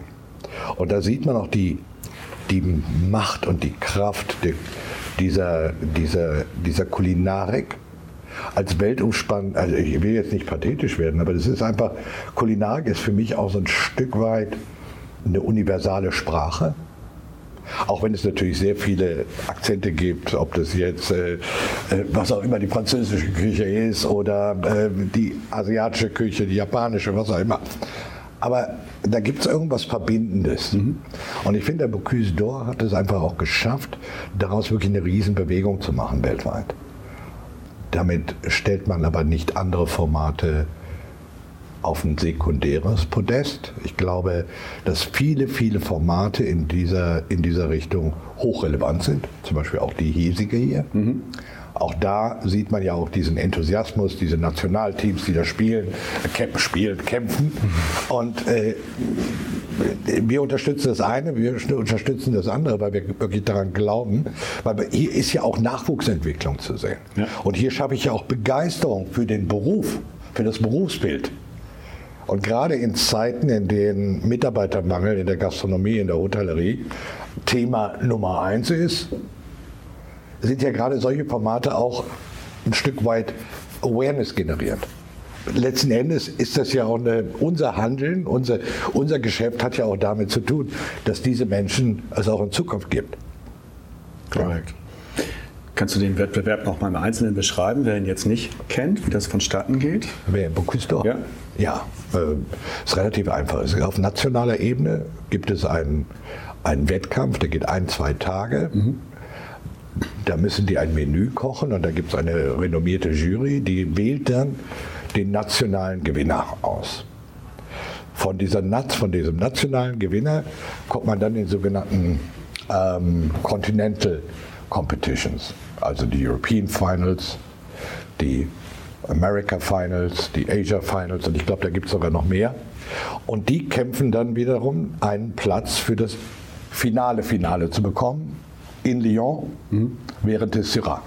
Also es ist im Prinzip national, dann kontinental und dann weltweit im Finale. Wie lange läuft diese Veranstaltung da? Das geht über eine Laufzeit von zwei Jahren, weil die Syrah okay. ist ja genau wie die Intergastra alle zwei Jahre. Mhm. Und das heißt, wenn das Finale erfolgt ist, dann fangen dann im Prinzip die, die Vorbereitungen für die nationalen Kämpfe statt. Dann von den nationalen in die kontinentalen. Und von da aus geht es dann Chaka, gegebenenfalls nach Lyon oder auch nicht. Spannend bisschen zu deiner Vita. Du bist ja im Gegensatz zu mir in der Welt rumgekommen. Großbritannien, USA, Österreich. Was hast du von diesen Länderstationen mitgenommen? Wie viel, wie viel Zeit haben wir heute für diese Geschichte hier? Wie du willst. Ähm, also erstmal kann ich jedem empfehlen, äh, wenn er Auslandsaufenthalte, Auslandserfahrungen zu machen. Und wie kann man die besser machen, als äh, dann wirklich auch dort zu arbeiten? Mhm. Und als ich damals nach England ging, mein Englisch war gut, aber ich erinnere mich noch an meinen ersten Tag. Ich landete in Birmingham, weil da in der Nähe in einem Ort, der hieß Hales Owen, da wurde ich European Technical Director der Beverage Group, Beverage Getränke. Mhm. Und ich weiß noch, ich steige kaum aus dem Flughafen raus, setze mich in ein Taxi, um erstmal vor Ort zu sein. Und der Taxifahrer, der begrüßte mich und fing an, mit mir Englisch zu sprechen. Und dann denke ich so, äh, bin ich in England? Ist das Englisch? Weil äh, der sprach einen Dialekt, von dem ich nicht mal eine Spur von Ahnung hatte. Also die erste Erfahrung. Also wie bayerisch und sächsisch. Kann, also, man ja immer, äh, kann man ja mal vergleichen. Äh, so, hey mate, how are you? Was er meinte ist, hello, how are you? Ja. Und dann, well, you know, welcome to the Black Country. Black Country Black Country. Ja. So, okay. Und das okay. ist, das, äh, also die Gegend darum, Birmingham ist äh, so wie das Ruhrgebiet. Black ja. Country heißt eigentlich Coal Mining und Steel Industry. Aber die sagen nicht Black Country, die sagen Black Country. Und äh, also die erste, das erste, was ich mitgenommen habe, ist, dass äh, so wie es in Deutschland Dialekte gibt, es auch im Ausland solche gibt. Erstaunlich. Und das zweite ist einfach es ist, finde ich, total wichtig, einfach andere Kulturen, anderes Miteinander, sowohl im Sozialen als auch im Unternehmen, im Unternehmerischen ähm, kennenzulernen, dass Führung durchaus unterschiedlich interpretiert mhm. wird in den Ländern. Und man kann sich da immer ein Stückchen von mitnehmen. Und das war in den USA nicht anders. Als ich damals dann danach in die USA kam, hatte ich einen ziemlich breiten britischen Akzent. Und die Engländer, die Amerikaner hielten mich zu, äh, zu Anfangs wirklich für den, für einen Briten. Und äh, dann kam natürlich so die Stereotype, dass man sich über Briten lustig macht in den USA und so weiter. Ich habe es dann einfach mal so laufen lassen. Oh, hat dir hat okay, nicht wehgetan. Wehe, wehe, die finden raus, dass ich in Deutschland bin, da machen sie noch mehr Sprüche. ähm, und äh, ja, ich glaube, das ist ähm, man lernt sehr viel über sich selbst, plötzlich in einem anderen Land zu sein und sich da zurechtzufinden, insbesondere wenn man in der Führungsposition ist. Äh, das ist ja nicht so, man kommt da an und ist plötzlich der Chef von irgendwelchen Leuten. Mhm. Und äh, die gucken natürlich, ja, wer will der denn da? Und dann mit einer gewissen Bescheidenheit, die lernt man dabei. Weil äh, wenn man da mit großer Klappe durch die Gegend läuft, dann, ist man, äh, dann zeigen die einem auch, wo der Hammer hängt. Aber das habe ich eigentlich davon mitgenommen. Mhm. Und du hast auch Österreich aufgezählt. Ähm, wir teilen uns zwar grob die Sprache, aber es sind trotzdem zwei verschiedene Kulturen. Ja. Willst du noch mehr? Oder reicht das? Reicht erstmal. Okay. Vielleicht machen wir noch mal einen irgendwann, dann können wir das noch mal vertiefen. Am 27. Oktober 1964 eröffnete in Mülheim an der Ruhr der erste Metro Cash and Carry Großmarkt. Du bist immerhin seit 2015 in zig verantwortlichen Positionen bei der Metro. Was sind zurzeit deine Aufgaben und ist es manchmal schwierig, bei den Parallelaufgaben den Überblick zu behalten? Ähm, wenn man versucht immer, äh, da benutze ich einen Begriff aus der Quantenmechanik, je genauer man ein Partikel nach Ort, Zeit, Vektor und so weiter äh, bestimmen möchte, desto mehr beeinflusst man ihn. Mhm. So ist das auch, äh, wenn man versucht, Ordnung in sein eigenes terminliches Chaos permanent reinzubringen, respektive versucht, äh, etwas zu überkontrollieren, insbesondere wenn man viele Verantwortung hat. Ja. Das Loslassen von einer gewissen Stringenz und den Mut auch mal zu sagen, okay, ich kann nicht alles sehen, wahrnehmen und hören und muss auch nicht alles überkontrollieren, ist erstmal eine Grundlage dafür, dass man in meinen Augen äh, eine gewisse Verantwortung übernimmt. Das hört sich jetzt diametral zueinander an, ist aber in meiner Diktion eben das nicht. Ähm, ja, ich bin seit 15 da und, und was mache ich jetzt? Ich glaube, die Frage war, was ich jetzt mache. Ja. Also äh, als Chief Horeca äh, bis letztes Jahr hatte ich noch die Verantwortung für unsere Geschäfte in Deutschland und in Österreich, ähm, die ich letztes Jahr nach sechs Jahren, respektive sieben Jahren, dann mal an meinen Kollegen, an meinen Kollegen weitergegeben habe. Und äh, bin jetzt als Chief Horeca Officer verantwortlich für die komplette Gastro-Ausrichtung ähm, der Metro AG, das mhm. heißt also mit allen anhängigen Landesgesellschaften. Ähm, ich glaube, ich, ja, ich bin, ich glaube, ich bin noch im Aufsichtsrat äh, der Metro Österreich ähm, und habe noch ein paar Geschäftsführungsfunktionen. Das ist jetzt ja noch, das ist jetzt so, so ja. zeitlich limitiert, also ist es gar nicht gemeint. Aber ich mag das gerne nach einem gewissen Zeitraum von fünf, sechs, sieben Jahren mal wieder was Neues zu machen. Ja. Was aufbauend zwangsläufig ist auf dem, was ich vorher getan habe, aber das auch bei mir wieder mental auch Impulse setzt. Mhm. Und das ist eben auch, dass wir letzte, vorletztes Jahr haben wir, äh, sind wir in den Gastrofachhandel eingestiegen. Das sind die, die die Großküchen herstellen, indem wir die Firma Günther, also die Günther-Gruppe akquiriert haben. Da haben wir eine Holding gebaut, da bin ich auch Geschäftsführer, aber trotzdem haben wir natürlich im Operativen mhm. äh, eine eigene Geschäftsführung da, die dann eben in der Berichtslinie zu mir steht. So war das eben mit der Metro Deutschland eben damals auch dass die einen eigenen CEO hatten auch in Österreich und die Berichtslinie der Geschäftsführung dann eben an solche Typen wie mich dann ähm, ging. Seitdem ich im September 2022 hotelier.de übernommen habe, darf ich als Selbstständiger auch zur Metro fahren. Faszinierend, wie riesig das ist und was es alles gibt. Es sind ja auch 20.000 Food- und 30.000 Non-Food-Artikel. Welche Bereiche findest du in einem Metro-Geschäft am interessantesten? Also ich esse ja für mein Leben gern. Ach was, sieht man aber nicht an. Ja, ich, ich, ich, renne so viel. Okay. Also, du kannst, äh, also ich jogge ja. viel äh, im Jahr und äh, das ist auch die einzige Möglichkeit, wie ich nicht komplett aus dem Leim gehe. Mhm. Also natürlich die, äh, die klassischen wir nennen das ultrafrische Bereich, ob das der Fisch ist und das Fleisch und das Gemüse. Da, da kaufe ich natürlich auch ein, ne, weil ich gerne koche. Und das sind natürlich die Sachen, die mich am meisten anmachen. Mhm. Punkt. Alles andere wäre jetzt auch eine Überraschung. Ja. und es ist, was mir immer Spaß macht, immer was Neues zu entdecken. Und äh, wir, haben, äh, wir, sind stark äh, auch in den Convenience-Bereich reingegangen. Und ich muss sagen, manchmal, manchmal, wenn ich in Eile bin und ich koche, dann äh, kaufe ich manchmal tatsächlich auch die gestibbelten Möhren schon, weil es äh, für mich schneller geht, als wenn ich die Möhre noch schäle und schneide und so weiter. Und das ist ja im Prinzip auch ein Thema für die Gastronomen. Ja. Ist ja auch, ist ja auch nichts, Schlimmes. Also Convenience ist ja immer so ein bisschen ja. in Verruf. So. Ich glaube nur, als du vorhin gesagt hast, 20.000 Food und 30.000 Non-Food-Artikel, die Zahlen stimmen nicht. Dann stimmt eure Internetseite nicht. Ja, das kann, kann sein. Ich nehme das auf jeden Fall mit, aber okay. äh, die, die Zahlen sind mir so nicht geläufig. Also okay. der Food-Anteil muss deutlich größer sein. Okay, gut. Ja, dann müsst ihr mal auf der Seite gucken. Das habe ich wirklich von eurer Ja, das glaube ich dir. Das glaube ich dir. ich habe gerade gegrübelt. Guck dir, Zahlen. Nee, nee, nee. Also ist, äh, Hat sich das ja schon gelohnt, dass wir dann Fehler gefunden haben. Ja, absolut. Das werde ich auch gleich zur Diskussion stellen. gleich alle versammelt da unten. Naja, wenn, du so. Nein, wenn du rechts und ich links rausguckst, dann schauen wir in die Halle 1 und wir sehen auch euren Stand, zumindest die Banderole oben, ne? Metro. Ja, die klassischen Farben, blau und äh, gelb. Ganz genau. Sind übrigens auch die Farben von? Ikea. Ja, und? Jetzt frag mich mal. Buxtehude, richtig. Buxtehude. Ach ja, genau, Buxtehude. Ja. Ja. ja, da bist du jetzt nicht drauf gekommen. Nee. Äh, ist das so Stadtwappen in Blau und, und Gelb? Ja, das sind die traditionellen Farben auch Ja, aber die Metro kommt nicht aus Buxtehude. Nee, nicht ganz. Das nee, ist in der Nähe, aber. Ich glaube, Recklinghausen oder Gelsenkirchen irgendwo, da ist der Ursprung. Okay. Äh, Mülheim, ne? Hatten Oder Mülheim, ja. Mülheim.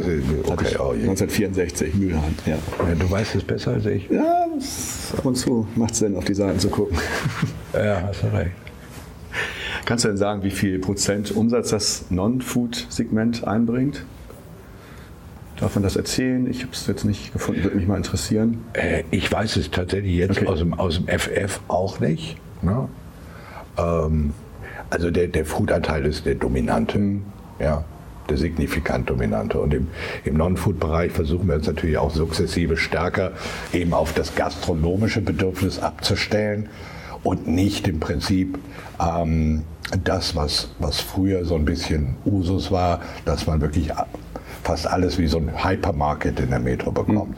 Also die Ausrichtung ist schon sehr viel stringenter Richtung Gastronomie und dementsprechend wird das Non-Food-Sortiment. Und wenn man heute in eine Metro reingeht, sieht man das auch schon in vielen der Standorte, dass es wesentlich verdichteter ist und dafür dort aber mehr Tiefe hat, äh, sodass der Gastronom tatsächlich dort auch äh, nicht nur das Tabletop, wie man so schön sagt, also Geschirr bekommt, sondern eben auch die Sachen, die er braucht in der Küche. Mhm. Die Lieblingsbürokratie. Hast dich ja schon drauf gefreut. Äh, da habe ich mich drauf gefreut und ich habe echt keine Ahnung.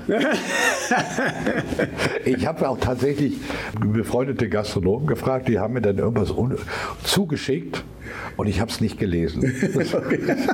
und ich weiß ja, das ist echt doof, weil du, bei dir steht im LinkedIn-Profil Antibürokrat. Sehr kann gut. das sein? Und dann, ja, da habe ich gedacht, ja, ja Antibürokrat. Aber man kann natürlich sicherlich äh, vortrefflich über die Bürokratie sprechen. Ich weiß, dass die Bürokratie auch aus Sicht der DEHOGA einer der etwas ist, was wirklich ein Problem für die Gastronomie und auch die Hotellerie darstellt. Da sind ja auch viele Regelungen, bei denen man sich wirklich die Frage stellt, äh, warum verschlimmbessert ihr permanent ja. und überlegt nicht die Konsequenzen dieser Regelung. Oder vielleicht, oder vielleicht auch irgendwas von früher mal abzuschaffen, wie die Schaumweinsteuer oder so. Also was ist was schon sonst was, nur, nur ein Beispiel. Ja, das Thema mit Steuern weißt du ja selber. Ne? Ja, das war jetzt, war jetzt ein bisschen ähm, entfernteres Beispiel, aber das finde ich auch immer. Also es wird nie darüber nach, es wird immer was Neues gemacht, aber es wird nie darüber nachgedacht, was Altes abzuschaffen. So. Äh, das, ist ja, das ist ja ein Riesenthema sowieso aktuell in der Politik. Ne? Immer mehr Bürokratie, das Lieblingswort Bürokratieabbau, kommt aber irgendwie spürbar nirgendwo an. Es ist aber genauso wie in großen Unternehmen. Je mehr Stellen ich besetze, desto mehr sitzen da einzelne Menschen, die irgendeine neue Idee haben. Die müssen ja auch in irgendeiner Weise ihre Aufgabe äh, mit Leben füllen, den, neun, den acht Stunden Tag oder den siebeneinhalb Stunden Tag oder ja. was auch immer. Und äh, dabei kommen dann solche Dinge raus, mhm. die dann allerdings in der, in, der, in der Umsetzung dann irgendwo Kopfschütteln erzeugt. Und äh, ich, ich kann jetzt, ich habe auch bewusst, will ich jetzt nicht auf Dinge eingehen, die ich selber nicht spüre, weil ich okay. kein Gastronom bin. Aber äh, dieses, als ich von dir las, Anti, ähm, Anti-Bürokrat, da musste ich schmunzeln. Und ja, wenn ich mit Freunden spreche, die Gastronomen sind, die schütteln nur den Kopf und sagen, äh, wie viel Prozent ihrer täglichen Arbeit nur damit geht. Aber ein Beispiel habe ich und das finde ich echt geil. Na Joha. Äh, ein, eins habe ich doch, das, das bringe ich doch raus. Ähm, wenn man, äh, wenn man den Kühlraum, man muss ja immer die, die, die Kühltemperaturen muss man ja messen. Mhm. So. Es gibt ja heutzutage Geräte, die messen das und die tragen das auch in eine Datei ein. Ja, ja, habe ich auch von gehört. Ja, habe ich auch schon. Ja, also ich finde das faszinierend, was für mhm. Innovation das Total. Das ist nur irgendwo beim Start noch nicht angekommen. Weil man muss dann als Gastronom hingehen und diese Zahl die man dort in einer Datei minütlich aufgezeichnet hat, einmal am Tag aufschreiben auf ein Blatt Papier und dahinter irgendwie die Temperatur und den Ort und was weiß ich, Datum und so weiter eintragen. Juhu. Das nenne ich Arbeitsbeschaffungsmaßnahme. Ja. Wo ich auch denke, hey, warum schickst du denen nicht einfach diese, diese, diese Excel-Datei oder wie auch immer das Ding abgespeichert ist? Da steht da alles drin. Und ob du es glaubst oder nicht, ich freue mich darüber, weil das war tatsächlich ein Beispiel, das ist das zweite Mal, ein Beispiel, was ich damals mal rausgefunden hatte. Genau das gleiche, das war relativ am Anfang des Podcasts, der seit Ende 20 läuft. Und genau das hatte ich damals schon als ja. Lieblingsbürokratie mal rausgeholt. Und leider ist es jetzt nach circa zwei Jahren immer noch so. Ach, guck mal, also dann haben sich zwei Blinde jetzt hier Ja, wirklich. Ne? also, Sehr äh, gut. Ich war echt wirklich hin und her gerissen. Fange ich jetzt an über das Bürokratiethema, weil ich finde das sehr gut so. Ich sag's dir ganz ehrlich, ich kann mich da in Rage regen. Ja, ja. Und ich habe jetzt auch keinen Bock, mich jetzt hier äh, nee, dann, Donnergott, ja da kommt der Mars, ne? ja. und ähm, habe ich jetzt auch gelernt. Und den möchte ich jetzt gar nicht raushängen lassen. Aber wenn du sowas denkst, die, äh, du sowas liest, dann fragst du dich schon, ne? Ja. Äh, die was, Daten liegen was, da, du kannst sie verschicken. Was geht in diesem Kopf, in diesen Köpfen ja. vor, die sagen, so muss das sein?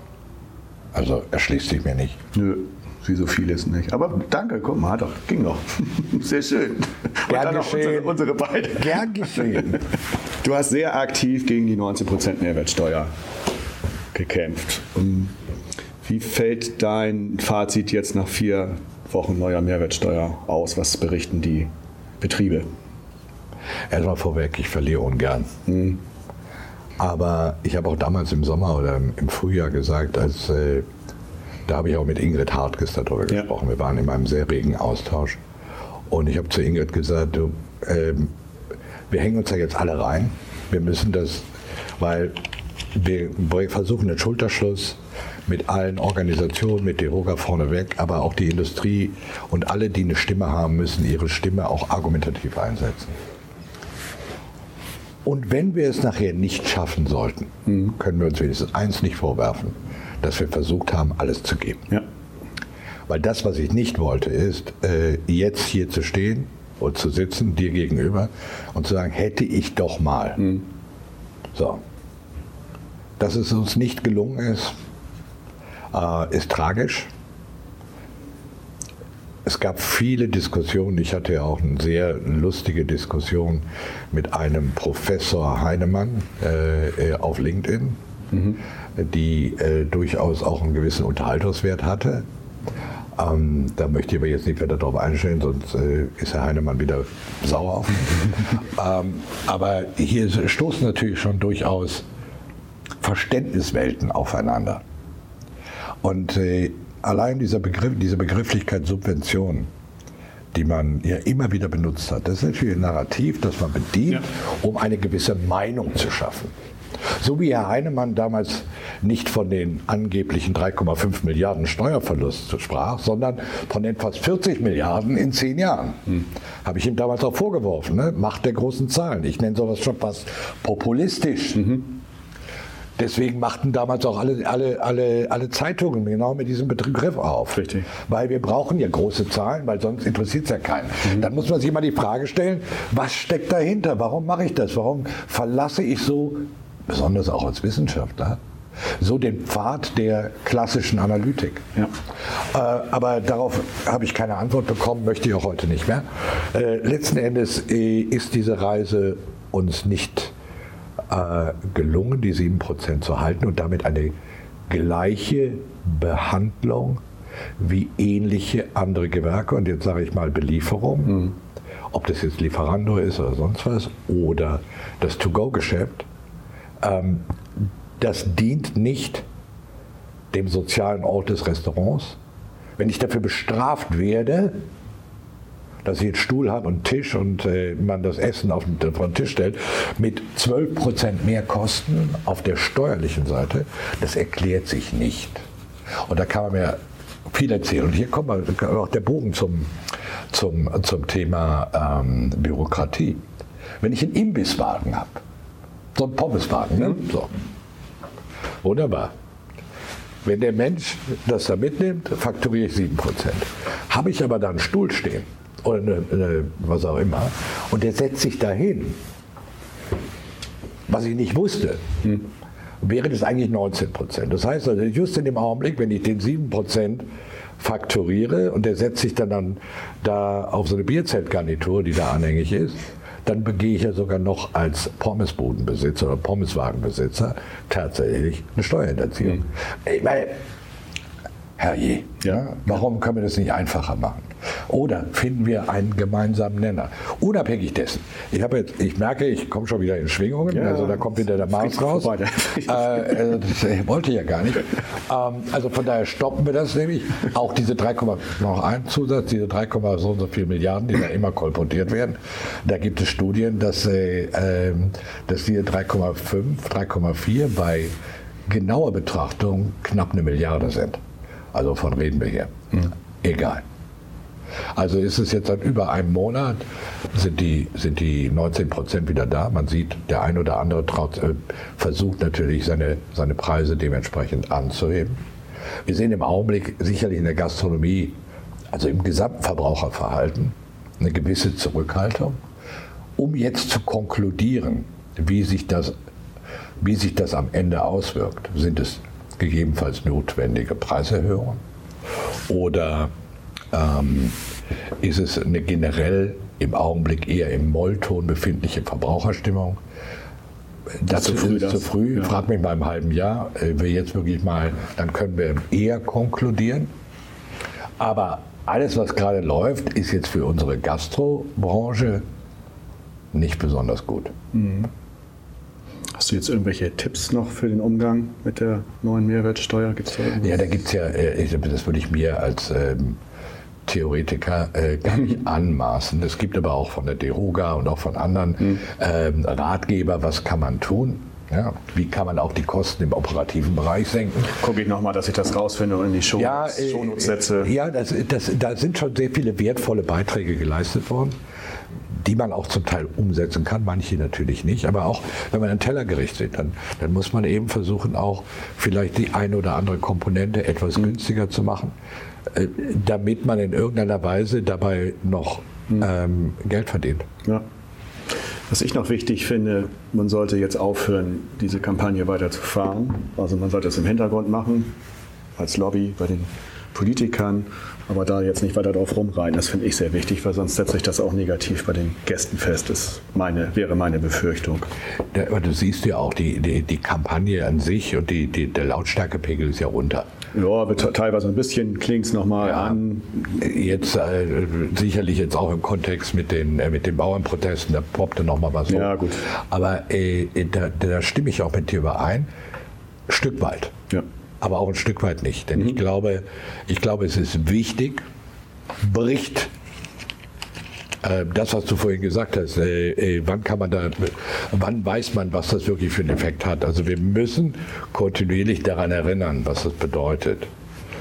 Nach der Kampagne ist im Prinzip vor der Kampagne, denn ich glaube, wir sollten uns nicht damit abfinden, dass die 19 Prozent jetzt für die Ewigkeit sind. Ob das jetzt noch in dieser Legislaturperiode zu verändern ist, wir werden es sehen. Ähm, aber man sollte sicherlich die auch gewisse oppositionelle Parteien, und damit meine ich jetzt zum Beispiel die CDU, CSU, ja. die sehr, sehr stark für die 7% Verbleib ähm, einge, äh, eingesetzt haben. Das sollten wir, äh, sollten die, äh, die, die, die Wahlen dann sein auch für eine neue Regierung. Und dann soll, erwarte ich jetzt eben auch von den jetzt so ja. stark positiv positionierten Parteien dann eben auch Teil des Wahlprogramms, ja. dass sie dann bitte, sollten sie gewählt werden, mhm. was ich nicht beurteilen kann mhm. und das auch nicht hierhin gehört, dann würde ich sie auch daran erinnern wollen. Ja, richtig. Mir wäre sowieso als Antibürokrat eine komplette Steuerreform wichtig und nicht immer rumdoktoren an einzelnen Steuersätzen, aber das ist noch viel weiter weg als die, 9, als die 7 Prozent ohnehin. Ja, äh, ich meine, da reden viele drüber. Das war auch äh, oft der Teil eines, auch der Gespräche, die man geführt hat, dass man, dass man das im Gesamtkontext beleuchten muss, weil es sehr viel lustige steuerliche Dinge gibt, wie zum Beispiel Babynahrung und Tiernahrung. Tiernahrung 7%, Babynahrung plötzlich 19%, äh, wo man sich denkt, okay, das ist genauso wie das mit dem Handaufschreiben der ja. Temperatur. Ja. Äh, wessen Geisteskind ist das? Erschließt sich nicht. Also mir bin es nicht, aber ich bin auch nicht jetzt wirklich ein Steuerfachmann. Danke. Wir sind am Ende. Okay. Gott sei Dank nicht generell, sondern mit unserem Gespräch, mit unserem Schnack. Haben wir eine schöne, schöne Runde geschlagen, finde ich. Okay. Hat es dir gefallen? Mir hat es Spaß gemacht. Ich glaube, das hast du auch gemerkt. Absolut. Ja, ich, ich bin ja auch manchmal unsicher und frage dann nochmal. nee, nee, also das waren jetzt, das sind ja Themen, die ich mag. Ja. Ne? War das für dich okay aus Super. Sicht eines äh, Podcasts? Absolut, absolut. Sonst hätte ich was gesagt. Okay. Vielen Dank, erfolgreiche Messe noch und Danke auf bald dir. wieder. Die dritte Intergastra-Folge wartet mit einem Sohn des Mars beziehungsweise dem Kriegsgott Mars Geweihten auf. Schon wieder, so wie eben bei Martin. Sehr merkwürdig. Danke, dass du hier die, die Zeit nimmst und ein herzliches, herzliches Willkommen an den Geschäftsleiter vom Hotel Blauen Reiter, Markus Fränkle. Danke, dass ich hier sein darf. Hallo. Ja, bist du so ein Kriegsgeweihter? Wenn, wenn, wenn ich jetzt mal zurückblicke, die letzten zwei Jahre, drei Jahre bestimmt, äh, Corona-technisch äh, musste man ja schon viel kämpfen, ja. äh, aber die Schlacht ist geschlagen und äh, ja, wir haben es wir haben's geschafft und insofern kann man das schon damit vergleichen. Ne? Ja, ja, so martialisch wollen wir es nicht sagen, aber wie gesagt, witzigerweise war der Martin Behle eben auch. Martin hat die gleiche Bedeutung wie Markus, das fand ich dann auch wieder. Wusste ich gar nicht, also nee, wieder, wieder, wieder was dazugelernt. Das wusste ich auch wieder nicht, aber gut. Wie ist denn dein Eindruck bisher von der ersten Intergastra nach vier Jahren? Ist tatsächlich schon vier Jahre her. Gell? Mir ja. kommt es vor, als ob es gestern gewesen wäre, wo ich durch die Hallen bin. Ich finde es extrem wichtig, dass Menschen sich treffen. Ich bin ja. kein Freund von diesen, von diesen hybriden Geschichten, beziehungsweise nur Zoom-Calls und so weiter. Ähm, das hat schon seine Berechtigung in unserer Gesellschaft ja. bekommen, aber ähm, das persönliche Treffen ist halt einfach schon immer wichtig. Und deshalb freue ich mich, dass es auch sehr gut gefüllt ist. Ich glaube, dass auch äh, sehr gute äh, Kontakte hier geknüpft werden und insofern ähm, ja, bin ich positiv gestimmt und äh, freue mich auch wieder hier sein zu dürfen. Nach vier Jahren, ja. Vier Jahre, ja, tatsächlich. Was meinst du oder warum meinst du, dass solche Messen wie die Intergastra immer noch eine Zukunft haben? Eben die Persönlichkeit, das persönliche Treffen. Ich, ich denke, ähm, man kann viel Online-Schulung machen. Äh, das ist keine Frage, aber der persönliche Kontakt und auch das Interagieren, wenn man etwas vorstellt, ich war gerade vorhin bei, bei jemandem, der hat ein Buchungssystem vorgestellt, ähm, da kann man natürlich vor Ort viel besser äh, sprechen, handeln. Ja? Also mhm. insofern ähm, denke ich, dass diese Formate nicht aussterben werden. Und gerade jetzt auch ähm, die Menschen danach lechzen, auch wieder rauszugehen und, und haptisch auch Dinge erleben. Das finde ich auch ganz wichtig. Ich habe das in einigen Podcasts schon mal gesagt, aber nicht jeder hört ja jeden Podcast von mir. Und für mich ist das nach wie vor grandios und ich genieße es immer noch. Und äh, wenn wir nachher wieder rausgehen, jetzt sitzt du hier in der Stille in einem schönen Raum, auch für dich rechts, für mich links haben wir die Halle 1. Die Fresshalle, wie ich so vorhin so schön gesagt habe. Die ja schon immer gut gefüllt war. Immer schon gut gefüllt war. Ich meine das nicht böse mit Fresshalle, also nicht falsch verstehen. Und wenn wir nachher rausgehen und dann dieses Stimmgewirr hören, das liebe ich. Ich finde das, weil das war so lange still und ja. sich da einfach hinstellen und einfach nur zuhören, dieses Gewirr. Ja. Also muss man nicht den ganzen Tag haben, aber wenn man das ja, mal wieder Ist echt schön und, und, und, ich hoffe auch, dass die Aussteller äh, dementsprechend auch Erfolg haben, dass es auch weitergeht. Ja. Daran, daran äh, liegt es ja dann auch im Endeffekt. Ja? Es muss, muss weitergehen. So sieht's aus. Die Überraschungsfrage. Kommt wieder das dritte Mal von Markus Tischberger, dem Leiter der Intergastra. Und ja, es ist schon eine, die mir immer noch wehtut. Lieber Markus, welche taktischen Kniffe hast du denn eigentlich deinem KSC mit auf den Weg nach Hamburg gegeben? War ja ein grandioser Sieg. Sorry, Sascha. Ja, mega. Das ist eine super Frage, die ich natürlich auch gerne beantworte. Ja. Es war äh, sicherlich. Ist ja, schon, ist ja schon wieder drei Jahre. Ja, ja, ist, ist, schon, ist schon wieder ein bisschen her. Aber Nein, ist eine Woche her. Eines, eines, meiner, oder eines der besten Spiele, die ich in, in letzter Zeit vom KSC äh, gesehen habe. Und wir haben natürlich, Hamburg KSC hat ja Geschichte. Gibt es ja schon einige Dinge, die, die da vorgefallen sind, auch äh, aufstiegstechnisch. Ja. Wir haben ja den Aufstieg in der Relegation nicht geschafft aufgrund eines äh, schwierigen Spiels, nennen wir es mal so. Und ihr habt natürlich auch einen Karlsruher ähm, als Trainer der HSV und Tim Walter ist in Karlsruhe und auch in Durlach, wo ich äh, aufgewachsen ja. bin, sehr bekannt. Ja, ja, ja, ja. Ja, ja das, das Thema mit äh, 2015, das kenne ich auch schon und mhm. Natürlich kenne ich das und ich habe mich natürlich damals auch tierisch gefreut und bin immer noch verwundert, dass man heute da immer noch, dass die Karlsruher Fans immer noch darüber ja, das, das sich aufregen und, und äh, ein bisschen rumjammern und äh, verstehe ich auf der einen Seite, auf der anderen Seite muss man auch mal ganz ehrlich sagen, man hat ja, in Hamburg hätte man das Ding ja schon fast klar machen können, da war ja KSC klar besser und in der, ja. in, im Rückspiel führt man eine 1-0 in der 72. glaube ich. Also alles präsentiert. Konzentrationsprobleme am Ende des Spiels und äh, aber das, es sitzt sitzt schon tief bei uns, das muss man sagen. Und äh, umso schöner ist es, dass wir jetzt mal in Hamburg oder gegen Hamburg nach 30 Jahren, das muss man sich ja, mal vorstellen, nach 30 Jahren haben wir zum ersten Mal wieder gewonnen. Also insofern ausgleichende Gerechtigkeit. Tut uns sicherlich auch nicht so weh wie euch damals. Ja, aber schöne Frage. Geschichte. Vielen Dank, Markus. Ja, ja, danke, Markus. War übrigens natürlich auch äh, verdient. Ich, ich bin ja, habe eine Dauerkarte, gehe mal hin. Also das war gar keine Frage. Karlsruhe hat das sehr gut gemacht. So wie viele, die gegen HSV spielen, die dann plötzlich ihre beste Leistung zeigen. Aber äh, da will ich jetzt nicht rumjammern. Steigenberger Hotelfachschule hast du gemacht, Gymnasiast mhm. bist du und dann hast du 2006 bzw. 2007, nee 2006, November 2006 bist du dann mit in den elterlichen Betrieb Hotel Blauer Reiter in Karlsruhe mhm. eingestiegen. Kann man da von einer gelungenen Familienübergabe sprechen?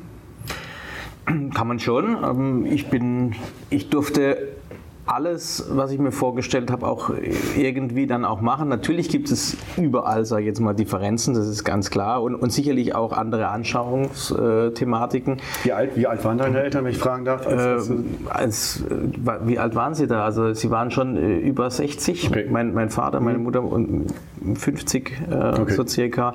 Ähm, ja, aber ähm, auch da, äh, ich war damals 27, ja.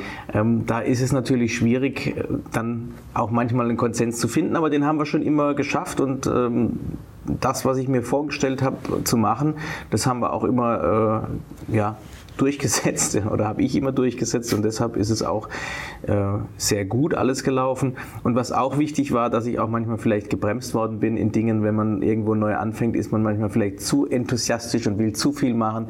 Da war es dann auch schon ganz gut, dass wir äh, Dinge nicht gemacht haben oder dass es hieß, komm, wart lieber mal ab und äh, sei da vorsichtiger. Also die Mischung macht's und die, die war da sehr erfolgreich und wir haben ja äh, von 2006 ab, da haben wir angefangen mit äh, 39 Zimmer und einer genau. Tagung Verwaltungskapazität von bis zu 70 Personen und sind in relativ kurzer Zeit gewachsen auf 88 äh, Zimmer mit jetzt 300 äh, Personen Tagungskapazität. Also dann kann man in, in der Beziehung äh, ja nicht so viel falsch gemacht haben. Und ähm, jetzt ist auch der Zeitpunkt gekommen, meine Eltern werden dieses Jahr auch den, aus dem Betrieb rausgehen und werden dann in den wohlverdienten Ruhestand gehen ist ja oft das Problem, dass die Übergaben nicht funktionieren. Mhm. Entweder wollen die Kinder nicht oder es gibt Dissonanzen. Mhm.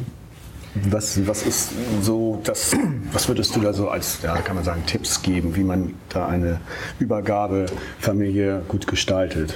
Ich meine, man muss Verständnis aufbringen. Ich, ich sehe das auch immer, ähm, wenn man was aufgebaut hat äh, und muss es dann loslassen. Das ist wie, wie wenn, wenn der Sohn oder die Tochter irgendwann mal das Haus verlässt. Ja? Und ja. das fällt einem natürlich schwer und äh, dieses Loslassen und diesen Prozess, der dahinter steht, den muss man verstehen und man darf sich dann auch nicht aufreiben. Und das ist sicherlich in vielen äh, Familienbetrieben der Fall.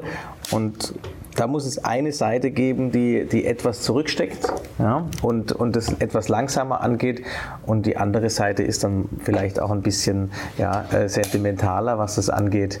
Und, ähm, aber im Prinzip muss man, muss man sagen, dass es immer nur gemeinsam geht. Das muss man jedem, der einen Betrieb übergibt, beziehungsweise jeder, der in einen Betrieb neu reinkommt, äh, muss man einfach sehen, es geht nur gemeinsam und wenn es gegeneinander geht, dann geht es auch meistens schief. Mhm. Ja, ich freue mich immer über solche Stories, weil man hört halt und sieht halt vielfach was anderes. Ne? Man kann viel kaputt machen in der Zeit und äh, auch da ist es auch wichtig, den, den Absprung zu schaffen. Äh, viele schaffen den Absprung nicht und, und äh, beißen sich so lange in den Betrieb rein sozusagen und, und halten am Betrieb fest. Und irgendwann kommt der Zeitpunkt, wo sie dann auch nicht mehr äh, die Leistung bringen und dann ist es schwierig, das gemeinsam dann auch noch hinzubekommen. Ja. Nachhaltigkeit, eines der Top-Themen schlechthin, jetzt mal auf dem Umweltaspekt betrachtet, äh, ihr habt das Green Sign Level 4. Ist es spürbar, dass Gäste auch mehr auf Nachhaltigkeit im Hotel achten? Absolut. Also für mich eines der Oder Top, auch buchen? Ja, also eines der Top-Themen äh, ist die Nachhaltigkeit. Wir arbeiten da auch dran. Äh, klar, die ähm, Gäste buchen und schauen auch drauf. Viel wichtiger ist aber, dass auch äh, Mitarbeiter, die, die wir akquirieren wollen, auch auf, dieses, auf diese Thematik schauen. Also ja. sie wollen auch in einem nachhaltigen Betrieb arbeiten. Und wenn man bei der Nachhaltigkeit ist, äh, es geht ja nicht auch nur um die Nachhaltigkeit der Natur genau. gegenüber, sondern auch Nachhaltigkeit Mitarbeiter gegenüber. Das gehört für mich alles in eins. Und äh, da sind wir auch dran und äh, das machen wir ja schon jahrelang so, dass wir versuchen, ähm, gut für Mitarbeiter zu sein, dass sie sich wohlfühlen bei uns und dass sie, dass sie auch bei uns bleiben. Und genauso ist es für Gäste auch. Der Gast will in einem Hotel übernachten, das nachhaltig ist, aber das nachhaltig auch mit Mitarbeitern umgeht ist, eine, ist ein ganz wichtiges Thema. Kann auch ein USP sein für ein Haus wie uns. Wir haben sehr viele Kettenhotellerie um uns herum, mhm. ähm, die natürlich da anders da agieren. Äh, und deshalb denke ich, dass es für uns auch ein Thema ist, um auf dem Markt bestehen zu bleiben. Das Hotel wird ja zum Teil von Auszubildenden geleitet. Mhm. Erzähl mal von diesem Konzept. Also nicht das, nicht das Hotel, das, also wir hatten in der Corona-Zeit haben wir tatsächlich alle Festangestellten äh, in Kurzarbeit äh, schicken müssen und haben versucht, die Azubis so weit wie möglich bei der Arbeit zu belassen, weil sie ja auch was lernen mussten in diesen Jahren. Äh, wir hatten dann immer einen, eine Führungskraft, die dann äh, betreut hat. Mhm. Und man muss eins sagen, die, die Azubis, das ist der beste Azubi-Jahrgang, den wir je hatten. Die sind so selbstständig. Wir haben den größten Teil der Azubis übernommen von dieser Zeit mhm. und die sind äh, in, in guten Positionen bei uns, stellvertretende Hausdame, äh, stellvertretender Barchef, also gleich übernommen worden. Die haben schon zwei Stufen oder drei Stufen teilweise übersprungen äh, an der Rezeption, äh, Schichtleitung.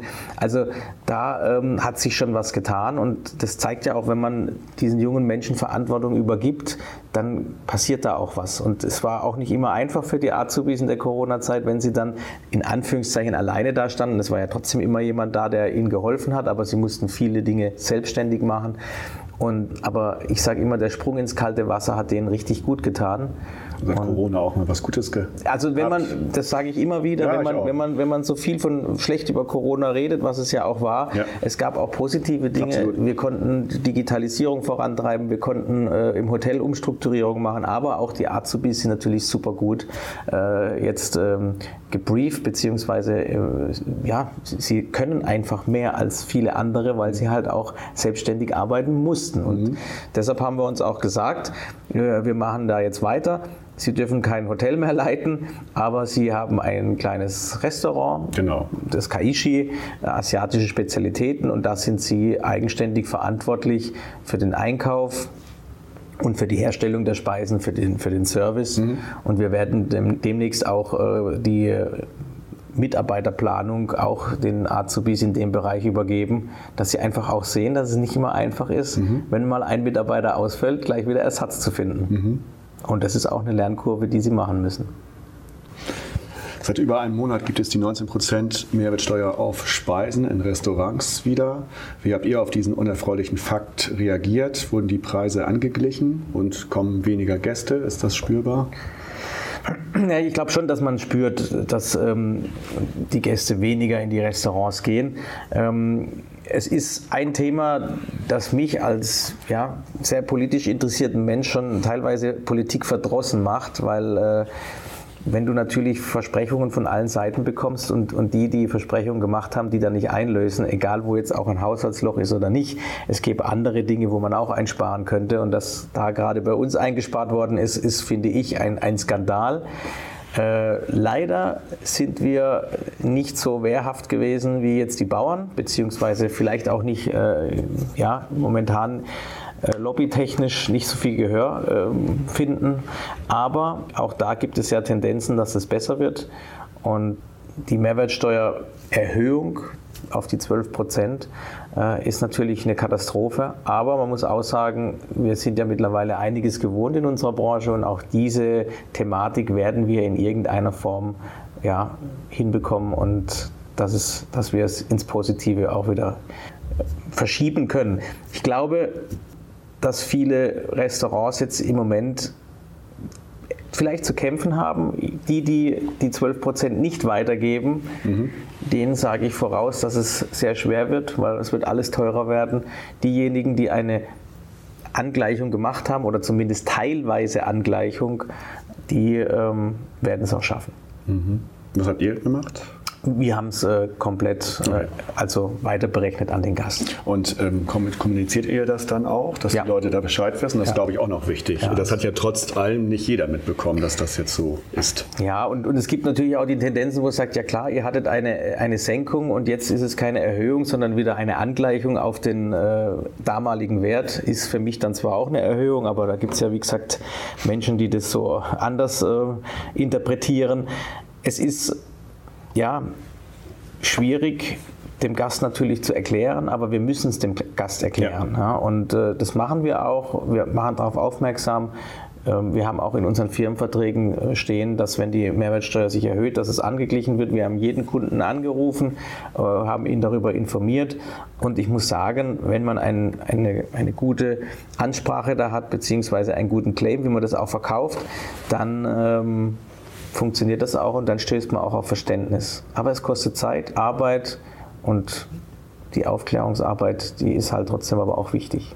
Ich glaube aber, was sehr wichtig ist, dass man es kommuniziert, ja. weil nur weil wir in unserer Blase wissen, dass wir auch, ich ja auch, alle dafür gekämpft haben, dass es bei den 7% bleibt, hat das trotzdem nicht jeder mitbekommen und wundert sich dann plötzlich. Ne? Jeder lebt ja in seiner eigenen Welt und deshalb ist es extrem wichtig, dass man das auch richtig darstellt. Wobei ich glaube, ähm, wenn man es nicht so ganz so groß an die Glocke hängt, dann wäre es vielleicht auch gar nicht aufgefallen. Ja? Man weiß es nicht, wie, wie die Menschen jetzt ist in gewissen Sektoren, klar, schaut man auf den Preis, ja. aber es gibt auch Menschen, die dann beim Essen gehen nicht ganz so auf den, auf den Preis schauen. Also wir dürfen es jetzt nicht irgendwie dramatisieren, wir müssen mit, mit dieser Geschichte umgehen, ganz klar. Es fehlt uns dieses Geld, es ist alles teurer geworden, es kommt zu einem Unzeitpunkt, muss man ja wirklich sagen. Es ist äh, einfach nicht, nicht perfekt, äh, wie das da läuft und ähm, ich hoffe, dass wir trotz allem wieder positive Tendenzen haben. Zinssenkungen sind ja in Aussicht und dass wir auch in, in der Beziehung vielleicht auch irgendwann mal in einer anderen Geschichte wieder entlastet werden. Mhm. Wir kämpfen ja darum.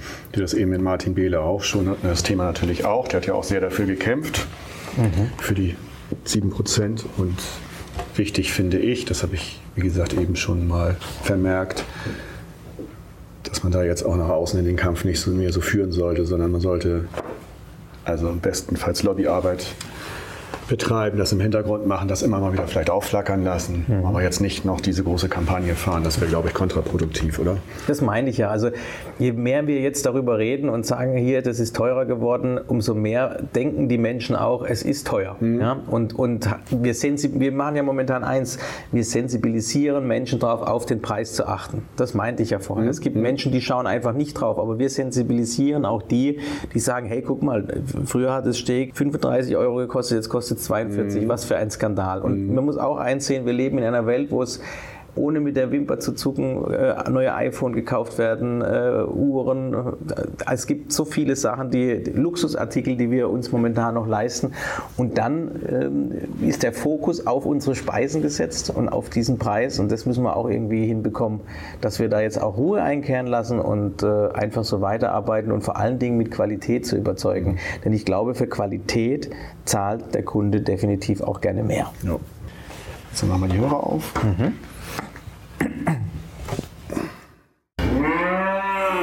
Die Lieblingsbürokratie. Genau, das war deine Hausaufgabe, ja. eine, eine Bürokratie zu finden, die du nicht so magst. Da könnte ich ja ganz viele aufzählen, ja, also gibt es hunderte wahrscheinlich, aber meine Lieblingsbürokratie gerade im Moment ist der Meldeschein. Jetzt haben wir uns mal gefreut und das wäre eine wirkliche Entlastung gewesen oder ist eine Entlastung, wenn der ja. Meldeschein mal weg ist. Äh, aber jetzt kommt die nächste Geschichte. Jetzt müssen wir unterscheiden zwischen äh, Inland und ja. Ausland. also ein, wir sind eine Branche, die ja sehr offen ist und jetzt müssen wir Menschen fragen, woher sie kommen ja, und, und müssen gucken, was für eine Nationalität sie haben und das finde ich schon ganz schwierig.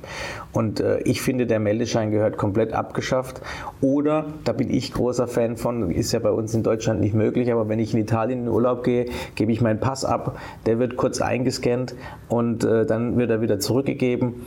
Denn was wir uns auch noch nicht überlegt haben, was ist, wenn dieser Meldeschein wegfällt und die Menschen einfach ihre Adressen nicht mehr angeben wollen oder können? Ähm, was passiert, wenn, wenn mal in gewisser Art und Weise äh, was nachberechnet werden muss oder ein Schaden äh, existiert. Wir haben ja dann nichts mehr, außer Kreditkarte vielleicht, die wir dann, die wir dann ja auch wieder einziehen müssen. Mhm. Also es wäre schon schön, wenn es dann ein einfacheres Modell gäbe, als dass es jetzt ist. Ich möchte aber noch nicht jammern, weil wir wissen ja noch nicht, wie es genau ausschaut. Also da sind jetzt wieder alle in, in, in heller Aufregung. Ähm, jetzt warten wir mal ab, wie es gestaltet wird und dann äh, fangen wir an zu schimpfen. Aber ich, aber ich vermute, vermute, ich vermute, dass es äh, tatsächlich ein sogenannter Rohrkrepierer wird. Denn ähm, wenn wir da noch unterscheiden müssen zwischen Menschen, die aus dem Ausland kommen und Menschen, die in Deutschland sind, dann ist das für mich absolut Thema verfehlt.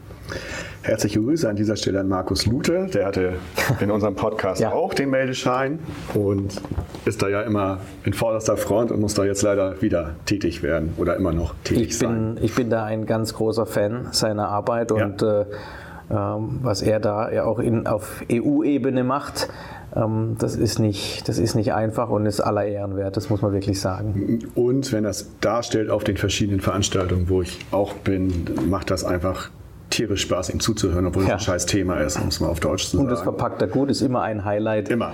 Ja, ich bin da immer gern dabei. Ja. Im August 2021 hast du Vorreiter Consulting ins Leben gerufen. Am 2.10. 23 vermeldeten wir, dass die Vorreiter AG zusammen mit Alexander Eisenbrei, Oliver Matte und Alex Obertop sowie dir gegründet wurde. Mhm. Jetzt, und da musste ich zweimal hinschauen, steht in deinem LinkedIn-Profil, dass du dort bis Oktober 2023 tätig warst. Die große Frage, warum bist du bei Vorreiter innerhalb so kurzer Zeit ausgestiegen? Das ist auch äh, relativ leicht erklärt. Ähm, wir haben in der Corona-Zeit dieses Unternehmen gegründet und auch sehr erfolgreich äh, gegründet, auch sehr erfolgreiche äh, Projekte gehabt. Das hattest du gemacht oder waren die Herren da schon bei? Nee. Wir, wir hatten es zusammen gegründet okay. und, und man hatte Projekte, verschiedene Projekte ähm, und ähm, die Idee war, dass man das in, in Anführungszeichen auch so nebenher, äh, neben der Arbeit macht. Jetzt ist es natürlich so, äh, aufgrund der erfolgreichen, ja, sag ich mal, Anfragen und, und, und äh, vielen Dingen, die dann noch kamen, ist die Zeit bei mir leider nicht mehr ganz mhm. so da gewesen. Und, ähm, du wolltest den blauen Reiter ja auch nicht Genau, aufgeben. richtig. Jetzt geht es natürlich auch wieder los bei uns im Hotel. Es wird, ja, wieder voller, wir haben wieder ein volles Haus und, und ich habe einfach auch gemerkt, dass ich mich um meinen Betrieb kümmern muss ja, und äh, dass ich auch immer vor Ort sein muss und dass ich persönlich nicht dafür geschaffen bin, äh, immer in der Welt rumzureisen. Ich mache immer noch Beratung, auch mhm. gerne, aber halt nur dann, wenn es die Zeit zulässt. Und mit, mit, Vor, mit der Vorreiter AG, die ja jetzt gegründet worden ist, die Aktiengesellschaft, ist das alles natürlich noch größer geworden. Mhm. Und da muss ich sagen, da passe ich nicht in das System rein, denn ich muss mich, wie gesagt, äh, um, um das Hotel kümmern. Und da habe ich dann auch Platz gemacht und habe gesagt, das ist äh, wenn man sich zu 100 Prozent darauf konzentriert, dann ist es gut. Ich bin immer ein Fan davon, dass wenn man was macht, dann macht man es richtig. Und in dem Falle bin ich dann leider da ja, nicht mehr in dieses System passend. Da war die Kommunikation aber nicht besonders gut, weil ich habe ja gesagt, dieser kurze Zeitabstand ja. und es wurde ja gar nicht, es, es war ja, also das wussten wahrscheinlich nur Eingeweihte irgendwie, aber keiner wusste das und deshalb war ich auch so, äh, was ist das denn?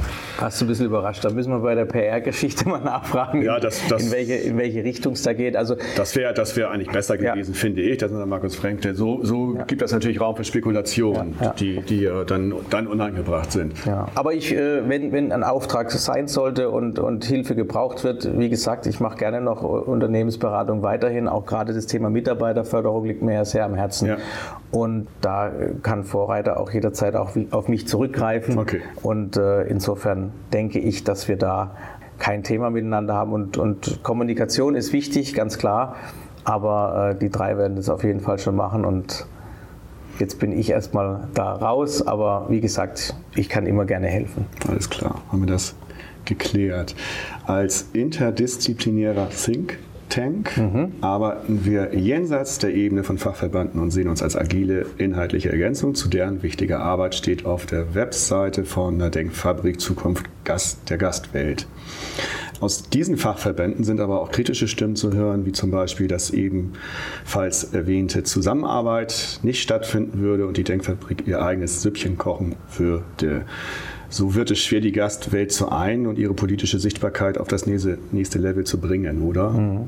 Also das ist was, was mich verwundert, wenn das jemand sagt, da muss er sich vielleicht auch an die eigene Nase fassen, ich weiß es nicht, aber, aber gerade die Denkfabrik möchte ja auch mit den, mit den Verbänden und Vereinen, die es ja gibt, wir wollen die ja bündeln. Also das ist ja ein ganz wichtiges Thema, dass, dass man zusammenarbeitet und eben diese ja, Lobby, in, auch gerade in der Bundespolitik, dass das besser wird, auf jeden Fall. Ja, und das geht nur gemeinsam. Und äh, es gab, glaube ich, keine Stimme oder keine Tendenz, die je von der Denkfabrik aus kam, dass man nur das alleine machen will, sondern immer zusammen. Ist uns auch sehr, sehr wichtig, dass es nur gemeinsam geht. Mhm. Es gab, glaube ich, vor kurzem einen Post vom Herrn Dr. Klinge, wo er auch nochmal alle Verbände mit einlädt und sagt, lasst uns gemeinsam an einen Tisch sitzen. Und das ist, glaube ich, schon die erste Hürde. Äh, wenn man einlädt und, und wenn nicht alle gleich kommen, ist natürlich dann auch schwierig. Mein Wunsch und mein Traum wäre, dass wir wirklich gemeinsam daran arbeiten, dass, dass diese wirklich wunderschöne Branche auch weiterhin so bleibt, wie sie ist oder noch besser wird und auch noch angesehener wird in der Gesellschaft und vor allen Dingen auch gesehen wird im Bundestag oder bei den Politikern. Ja. Weil da haben wir nämlich ein Problem und das haben wir jetzt spätestens bei der Mehrwertsteuer, aber auch in Corona-Zeiten haben wir gemerkt, dass wir da nicht ganz so gut abgeschnitten haben. Also da kam ja ziemlich viel Geld äh, um die Ecke. Also das das ist auch ein Thema. Ähm, ich. Ja, auch, auch hier, es kommt sehr viel Geld um die Ecke, aber es wurde auch wieder sehr viel Geld eingestrichen und wir haben ja. die Schlussabrechnungen noch nicht gemacht und da, da warne ich auch immer vor, das ist diese pauschale Geschichte, da ist Geld gekommen. Äh, natürlich gab es gleich 30.000 Euro Soforthilfe, die hat fast jeder Betrieb zurückzahlen muss nicht müssen. Ich kenne fast keinen Betrieb, der, der diesen Betrag behalten durfte. Also wir gehören das, auch dazu. Das, das, war ja, das war ja, weil das über was lief und dann, dann nachher hat es über das Ministerium Ministerium lief, das musste man nicht zwingend zurückzahlen. Ne? Irgendwie so war das. Also, also jede Hilfe, jede Hilfe, ich glaube bei der Dezemberhilfe und Novemberhilfe, die es mal gab, mhm. ich glaube, da, da gibt es eine, eine, Ausnahme, aber kann ich gar nicht genau sagen. Aber ich weiß auch, dass das Geld, das wir bekommen haben, in, in Anführungszeichen gar noch nicht sicher auf dem Konto, oder es ist auf dem Konto, aber es ist nicht sicher, dass man es nicht zurückzahlen muss. Also Stimmen, die ich höre bei den Kollegen, ist, dass man 20 Prozent Minimum äh, zurückzahlt im Schnitt, wenn man so jetzt hört, was, was bei anderen passiert. Und dann, ähm, ja, ist es dann doch schwieriger. Und, und dieser Doppelwumms und die Bazooka, und das ist das, was mich bei der Politik so ärgert, die angekündigt worden ist, die 20 Milliarden wurden nie abgerufen. Ja? Und diesen Superbums und, und Wumms und ja, äh, Bazooka, das gab es das halt nicht. Ja? Und, und jetzt ist Gras über die Sache gewachsen und jetzt gibt es Kräfte, die, die einfach da dran sitzen und versuchen, dieses Geld auch wieder reinzuholen, weil natürlich Haushaltsloch ist und weil, wir, weil der Staat Geld braucht.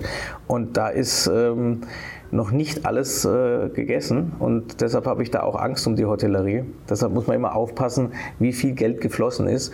Und das nächste ist natürlich, wir sind die Branche gewesen, die man als erstes zugemacht hat und als letztes hat wieder aufmachen dürfen, ohne jegliche Begründung. Ja, das stimmt. Und, und da fehlt mir auch heute noch die Begründung und äh, vor allen Dingen, wenn man Experten fragt, gibt es keinen Anlass oder hätte es keinen Anlass gegeben. Ich sage mal ein Beispiel. Ich war in der Corona-Zeit tanken. Da waren nirgendwo Desinfektionsspender oder Hand, äh, ähm, Handschuhe ausgelegt. Wir hatten das im Hotel schon am Anfang. Wir haben Bleistifte desinfiziert oder, oder Kugelschreiber für die Gäste, wenn sie den Meldeschein unterschrieben haben. So was, so einen Aufwand haben wir betrieben. Ja? Und äh, dann gehst du in den Supermarkt. Da liegt alles noch in der Auslage. Jeder konnte es anfassen und konnte ja, seine Viren da verbreiten. Wir haben bei uns im Hotel Frühstück ausgegeben und zwar alles verpackt und mehrfach desinfiziert. Also da muss ich sagen, diese Ungerechtigkeit, die, die liegt noch schwer im, im, Magen und deshalb kann man nicht davon sprechen, dass die Hotellerie in irgendeiner Form bevorteilt wurde, sondern eher benachteiligt. Deshalb rede ich bei Corona-Hilfen auch nicht von Hilfen eigentlich, sondern es sind eigentlich Entschädigungsleistungen, die bezahlt werden müssen. Mhm. Okay, also ich hoffe, dass das, was du gesagt hast und was ich hier zitiert habe, dass das auch noch dazu führt. Aber ich habe meine großen Ohren ja vielerlei Hinsicht. Mhm. Inzwischen habe ich die stehen und da ist das halt immer wieder von mehreren Seiten zu hören. Von daher kann man da einfach nur appellieren, dass das, was ihr vorhabt, was ihr vorgibt, dass ihr das auch hinbekommt. Jeder macht, jeder Verband hat seine Stärken, HSMA und, und IHA etc. wirken dann, naja, nicht für sich, aber es wäre gut, wenn das tatsächlich so passiert, dass alle zusammen dann auch kampagnenstark sind, wenn es mal nötig ist. Alle zusammenhalten, was ja teilweise in Corona auch passiert ist. Mhm. Selten, aber es ist passiert. Und wenn ihr diesen Ansatz durchkriegt, äh, würde ich das auch sehr begrüßen. Ja, es gab ja schon viele Anläufe auch von anderen Verbänden, alle unter einen Hut zu bekommen. Ist natürlich schwierig, das muss man auch äh, ganz ehrlich sagen und, und nicht immer so, so machbar. Trotz allem ähm, wichtig ist, wie gesagt, die Lobbyarbeit bei den Politikern. Das haben wir gemerkt, auch bei der Denkfabrik, dass Gespräche auch immens wichtig sind und auch ähm, nicht immer nur das Fordern, sondern auch das Erklären ist, finde ich, sehr, sehr wichtig. Aber nichtsdestotrotz, äh, wenn ich jetzt gerade zum Beispiel, wir haben unser Hotel in Baden-Württemberg, ähm, was die DEHOGA in dieser Zeit geleistet hat, äh, Herr Kirche, Herr Engelhardt, also das, das war schon wirklich äh, perfekt gemacht und, und wir haben da äh, eine perfekte Unterstützung auch von der Roga-Seite, aber auch von anderen Verbänden in der, in der Corona-Zeit bekommen, wo, wo wir auch sehr dankbar sind. Und wie du sagst, jeder hat so seine Stärken und die muss man auch ausspielen. Trotz allem ist es wichtig, dass man sich an einen Tisch setzt. Das ist, äh, hat immer, ja, war immer sehr gut, wenn ich, wenn ich so verfahren bin, dass man im Gespräch bleibt und nicht die Fronten verhärtet. Das ist ganz wichtig dem HDV-Herbstmeeting mhm. war Friedhelm Ost da, das war seinerzeit äh, Kanzleramtsminister unter Helmut Kohl und der hatte auch so ein bisschen mhm. erzählt, mhm. ja, Sie müssen, ihr als Branche hat er zu uns gesagt, Sie müssen zusehen, dass Sie den Politikern immer wieder auf die Füße steigen. Mhm. Und zwar nicht nur, wenn es um was geht, sondern auch zu normalen Zeiten. Also nicht immer mhm. nur Bittsteller sein, hat er so nicht gesagt, das ist jetzt meine Formulierung. Und von daher kann ich das auch nur unterstützen, dass man da stets und ständig dran ist. Das ist nun mal Lobbyarbeit, die muss sein. Und das fand ich da sehr beeindruckend und unterstützt. Von daher das, was du gesagt hast. Ja, vielen Ja, er war, er war, ich war selber auch auf dem Vortrag. Ich, ich, fand, den, ich fand den richtig gut bei der HDV-Tagung, muss ich sagen. Hat man es ja gar nicht. Haben wir, sind wir uns nicht über Weg gar gelaufen. Nicht über Weg nee, ich bin aber dann wieder, ich musste leider dann okay, äh, wieder, wieder fahren. Ich war okay. abends nicht dabei, aber okay. den Vortrag habe ich mir angeschaut. Ja. Wirklich hervorragend. Ja. Und, und, er hat es ja auch gesagt, wir müssen die Kräfte da auch bündeln und wir müssen den, den Politikern auf die Füße stehen. Das ist ganz, ganz wichtig. Und nicht nur, wenn es um was geht. Genau, genau. Aktuell was genau. ist, sondern immer wieder ins Gespräch holen. Das ist es. Und er hat ja auch gesagt, dass er den Eindruck hat, dass wir noch viel zurück sind. Das war ja auch sein, äh, mhm. seine Aussage mhm. und da wollen wir natürlich anknüpfen und da auch richtig Gas geben in den nächsten Jahren. Alles klar. Ja, sagt Markus Fränkle. Sehr schön. Feine halbe Stunde. Auf den Punkt, ja? Ja, oder? Ich danke dir, danke dir für die Zeit. Ich wünsche alles Gute für den blauen Reiter und Dankeschön. Für, wie gesagt, auch, dass, dass man da echt mal eine geballte Kraft hinbekommt und sagt Tschüss. Tschüss, bis bald. Der Hotelier.de Podcast. Mehrwertwissen für die Hotellerie und Gastronomie. Keine weitere Ausgabe verpassen. Und jetzt auf www.hotelier.de/podcast slash abonnieren.